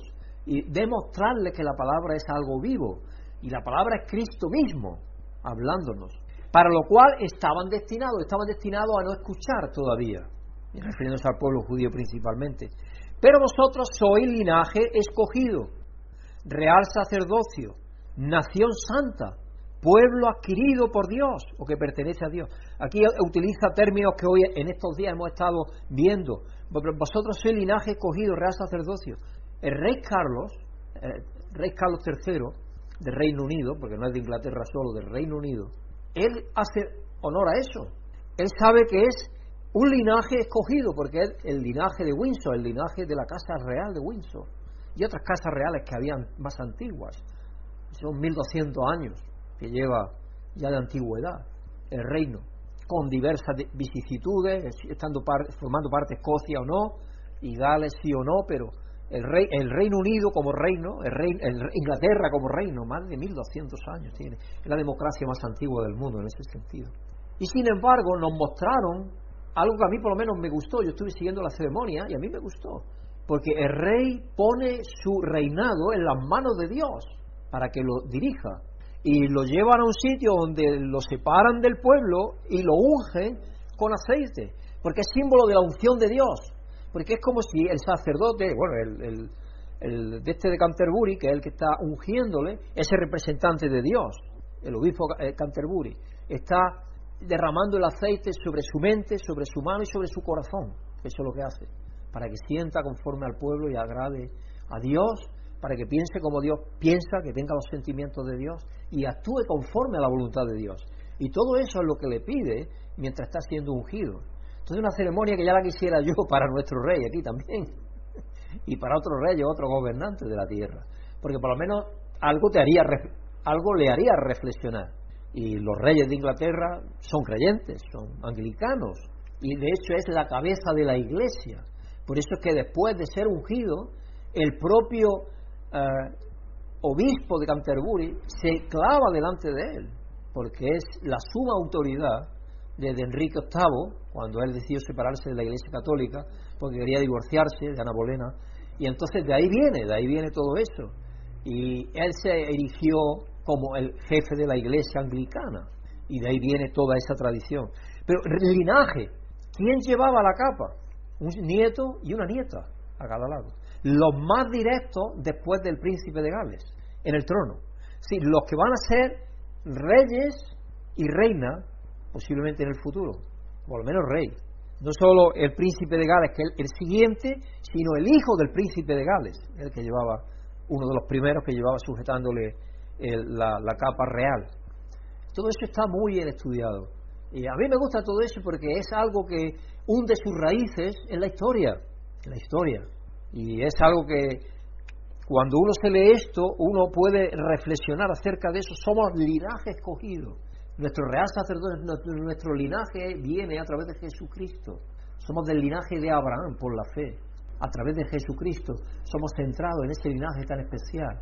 Y somos real sacerdocio a través de Jesucristo, nuestro sumo sacerdote, que nos ha ungido con el Espíritu Santo para que le sirvamos a Él, nos sirvamos unos a otros y sirvamos a los demás como intermediarios del pueblo. Porque eso es lo que Dios tenía en mente para los sacerdotes que fueran intermediarios con el pueblo de Dios. Entonces nosotros solamente tenemos que ir a decirle que Dios es.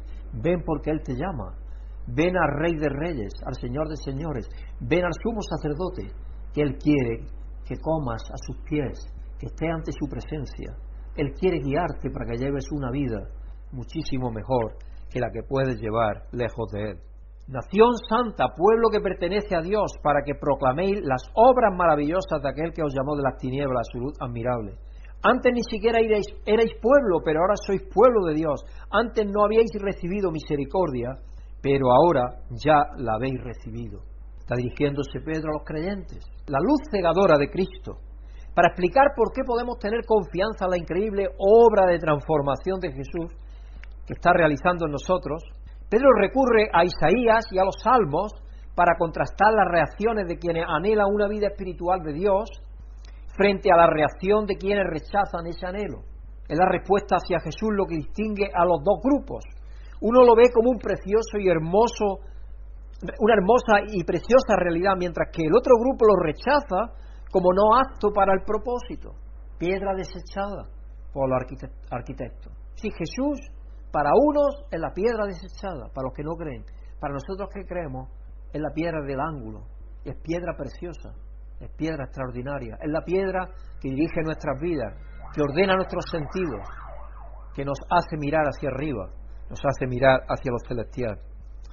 Esta idea de que Jesús es piedra de tropiezo para los que no creen es una parte central de la cosmovisión que Pedro está llamando a los creyentes a adoptar. Coloca a Jesús firmemente en el centro de nuestra comprensión del mundo. Un lugar en el que debe permanecer para que podamos alabar a Dios de manera efectiva como debemos. Y trajeron ese, ese, ese trono en el cual fue ungido como rey, lo trajeron de Escocia, porque allí es donde se ungían los reyes primeros, la parte más antigua.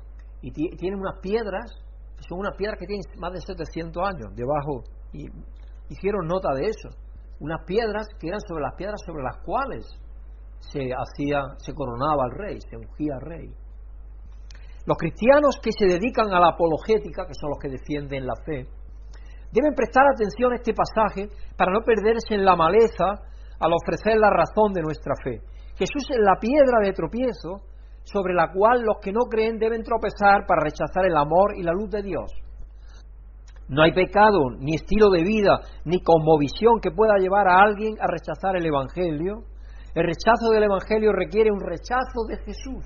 Es a, Jesús a quien se rechaza. Porque inmediatamente que se habla de Jesús como Dios, como Dios, entonces empieza a comprometerte a Él, Él como persona. En su palabra te compromete a ti. Y entonces hay rechazo a Él.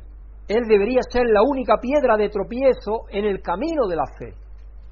Todo lo demás es una pista falsa, una distracción utilizada para evitar mirar a la luz por miedo a lo que nos pueda mostrar.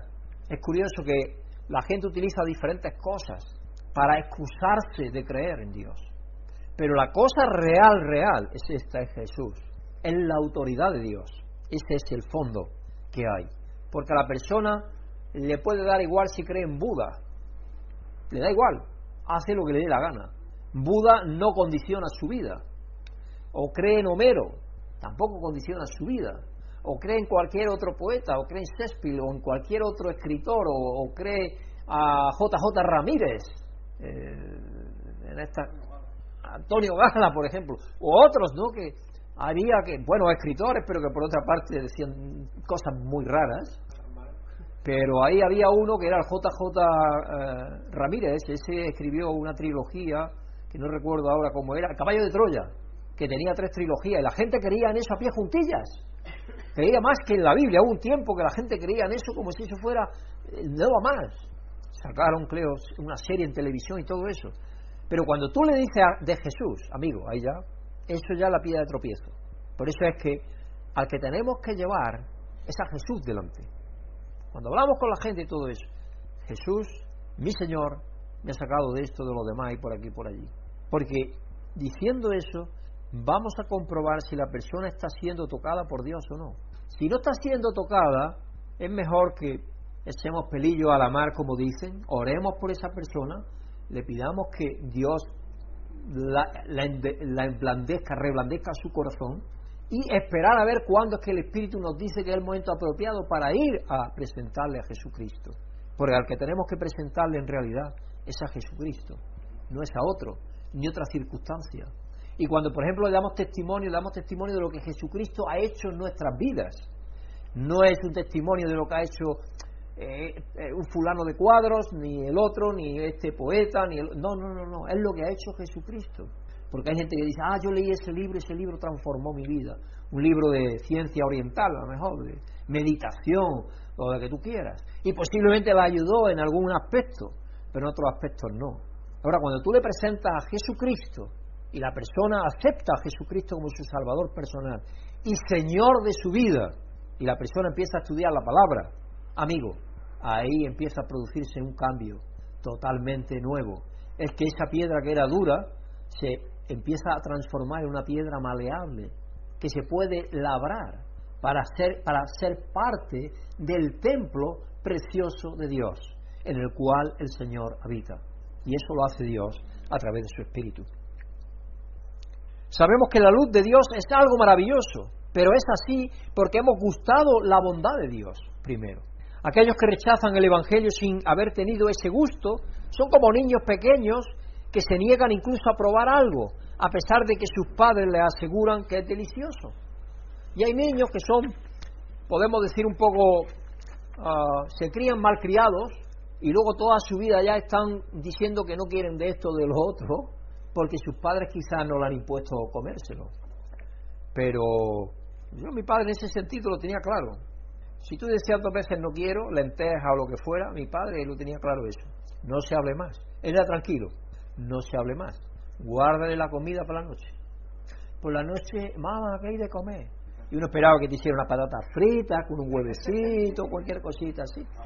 Y los otros dicen, sí, mira aquí, estos tienen patatas fritas o pimientos o lo que sea, berenjenas tostaditas con miel, cosas así ligeritas por la noche. Un, un tomate de la huerta recién cogido con una poquita cebollita, aceite de oliva puro y un poquito de sal y un remojón que decimos nosotros en Andalucía.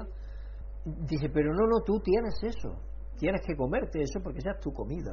Y aquí hasta que no se come esa comida no se come otra cosa. Y así aprendemos. Para los que rechazan a Jesús, su luz en la oscuridad es como el choque de una luz encendida en la profundidad de la noche. Es ¡pam! Cuando tú de pronto, tú estás en la oscuridad y de pronto surge una luz, los ojos tienen que hacer, porque los ojos en la oscuridad están muy abiertos. Entonces perciben todos los ruidos, todas las cosas que pueda haber. Cuando llega la luz, tus ojos se cierran. Y entonces te cuesta un poco de tiempo hasta que empiezas tú a ver apropiadamente. Y eso es lo que ocurrió, por ejemplo, cuando, cuando Pablo fue tirado de su caballo. Se quedó ciego. Esa ceguera instantánea que lo que hace es humillarnos. Y eso sucede con cada uno de nosotros cuando nosotros decimos, pero si yo conocía esto y lo demás y lo demás y tenía mi seguridad mi confianza en esto, en el Homero, en el otro, en el Sócrates, en el, en el en el otro, en todos los filósofos, en todo eso, o cualquiera que fuese la idea que tú tuvieras. Eso era lo que alimentaban mi vida y me daban a mí razón de ser. O en, los filósofos modernos también, que hay gente que también. Pero no, luego te das cuenta que eso no es nada, que eso no existe, que eso en realidad no es. Que la luz verdadera, la luz verdadera, verdadera es Jesucristo. Eso no quiere decir que no tengan esas personas pensamientos buenos, que también los tienen a veces. Pues Dios, de Dios procede todo lo bueno. Entonces, hay ideas que pueden ser buenas, pero la mayoría de las veces las ideas de ellos están mezcladas con sus ideas erradas. Así que la luz es a, es, a la vez abrumadora y dolorosa, lo mismo que nos permite ver la luz por un breve periodo nos quita la vista a medida que perdemos la visión nocturna y nuestro iris se contraen para filtrar el exceso de luz. Rechazar a Cristo es experimentar su luz sorprendente y cerrar los ojos con fuerza negándolos a abrirnos de nuevo. Es decir, nosotros tenemos que dar el salto de fe y confiar que Dios nos quiere dar a ver cosas que hasta entonces habíamos visto. Y esa es la fe. La fe es empezar a dejarnos guiar por Dios, es dejarnos llevar por la mano de Dios, que es invisible pero que es todopoderosa en su palabra, y en la corrección que nos da, y en la guía que nos muestra, y en los pensamientos que pone también en nuestros pensamientos, en nuestra mente. Dios se muestra a lo largo de nuestras vidas de todas esas maneras. Así que Dios levantó un pueblo definido por la misericordia. Entonces, si Jesús es la piedra principal y única piedra de tropiezo, ¿qué significa esto para aquellos que no tropezaron, sino que aceptaron la bondad misericordiosa de Dios que se nos ha dado? Nosotros, los que hemos aceptado, ¿qué significa? Pedro nos dice que hemos sido llamados de las tinieblas a su luz maravillosa, a la luz maravillosa de Dios. En su luz ya no corremos el riesgo de tropezar, ya no estamos solos, ya no estamos dejándonos llevar por cualquier viento de enseñanza, de doctrina o de mensaje eh, de comecocos en, la, en el WhatsApp, como tanto había y sigue habiendo. Ahora el último, no sé si estáis conscientes de él. Pasaron hasta una pregunta o dos sobre ello en el Parlamento Europeo. Hace poco era que nos estaban poniendo el microchip la vacuna. Yo creo que las personas que piensan eso es que cogen mucho las redes sociales y en verdad las redes sociales se lo han puesto a ellos. Los que piensan eso es que las redes sociales ya tienen, ya lo tienes, ya lo tienes, ya lo tienes perfectamente incrustado en tu cerebro. Porque no eres capaz de dejar este instrumento ni un día. Ya este instrumento te, domina a ti, en vez de tú dominar el, instrumento. Y luego vas buscando siempre lo que tú piensas que es. Y te retroalimentas. Si la gente que creen cosas de estas se retroalimenta continuamente en su pensamiento porque está leyendo continuamente. Ahora, la última cosa, mi vecino estaba yo el otro día, estaba, no sé si estaba regando la hortensia recién llegado, y estaba él sentado, ahí estamos acabando ya. Estaba sentado él y me dice mi vecino, Pedro, ¿tú has visto el cielo cómo está? Esto no lo ha tenido el cielo nunca. Eso es toda la porquería que están echándonos para cambiar el clima. Por eso es que tenemos el clima así como lo tenemos el rumor, que hay ahora en las redes sociales. siempre tiene que haber algo, de la vacuna pasamos a otro, de otro al otro. Señor mío, si aquí hay más vuelos que nunca. Tú no sabes que ahora hay más vuelos que nunca. Ahora, en un día normal, a lo mejor salen 500 vuelos de barajas, pero es que en un día, como ahora el fin de semana este, de, a lo mejor han salido 1.300 vuelos. Y luego todos los que pasan por encima de barajas que controlan barajas, que controlan el término. Todo eso con la humedad que hay, el vapor es lo que hace condensar el agua, condensar el agua que hay en, la atmósfera. eh, la, la, temperatura condensa el agua porque de pronto llega mucha temperatura y eso hace que hace el agua gas gotitas de, muy pequeñitas muy pequeñitas de agua y eso es lo que vemos esas son las la, em, ¿cómo le llaman? no no es calima a las eh, franjas estelas a las estelas de los aviones las estelas de los aviones son eso nada más que cuando haya humedad cuando no haya humedad en el ambiente tú no las ves apenas se apagan solo salen un poquito y se van. Pero cuando hay bastante humedad en el ambiente, tú cuando veas las estelas aéreas en el cielo, tú dices por seguro que hay bastante humedad en el cielo. Pues ese rumor que hay ahora, la conspiración que hay ahora. El mundo entero está creyendo ahora eso. Tanto es así que admitieron dos preguntas en el Parlamento Europeo acerca de eso, imaginaros. Por supuesto han explicado que nada de eso, que eso es una cosa totalmente química y física y que ocasionan los aviones y que es así. Lo que pasa es que hoy volamos más que nunca, miles y miles y miles de vuelos, y cuando hay humedad en el ambiente, pues eso es lo que se crea, esas. Pero eso, en todo caso, yo creo que ayudaría a, crear lluvia, porque lo que hace es crear pequeñas nubes. Debería de ayudar, pero ni por esas, no, no ayuda. Pero es increíble. Si nos creemos aquello que nos convencemos en nuestra propia mente que es verdad y después de que nos hemos convencido nuestra propia mente de que eso es verdad, aunque sea mentira, lo alimentamos para que eso siga siendo verdad y lo defendemos.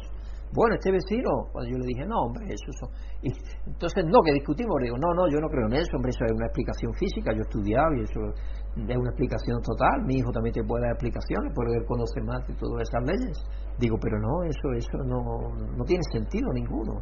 Y entonces ya le dice mi vecina, le dice, anda Juan, deja de decir esas tonteras, porque las están leyendo en la página web, en los mensajes de WhatsApp y todo eso, y están enviando miles y miles y miles, y la gente está creyendo eso.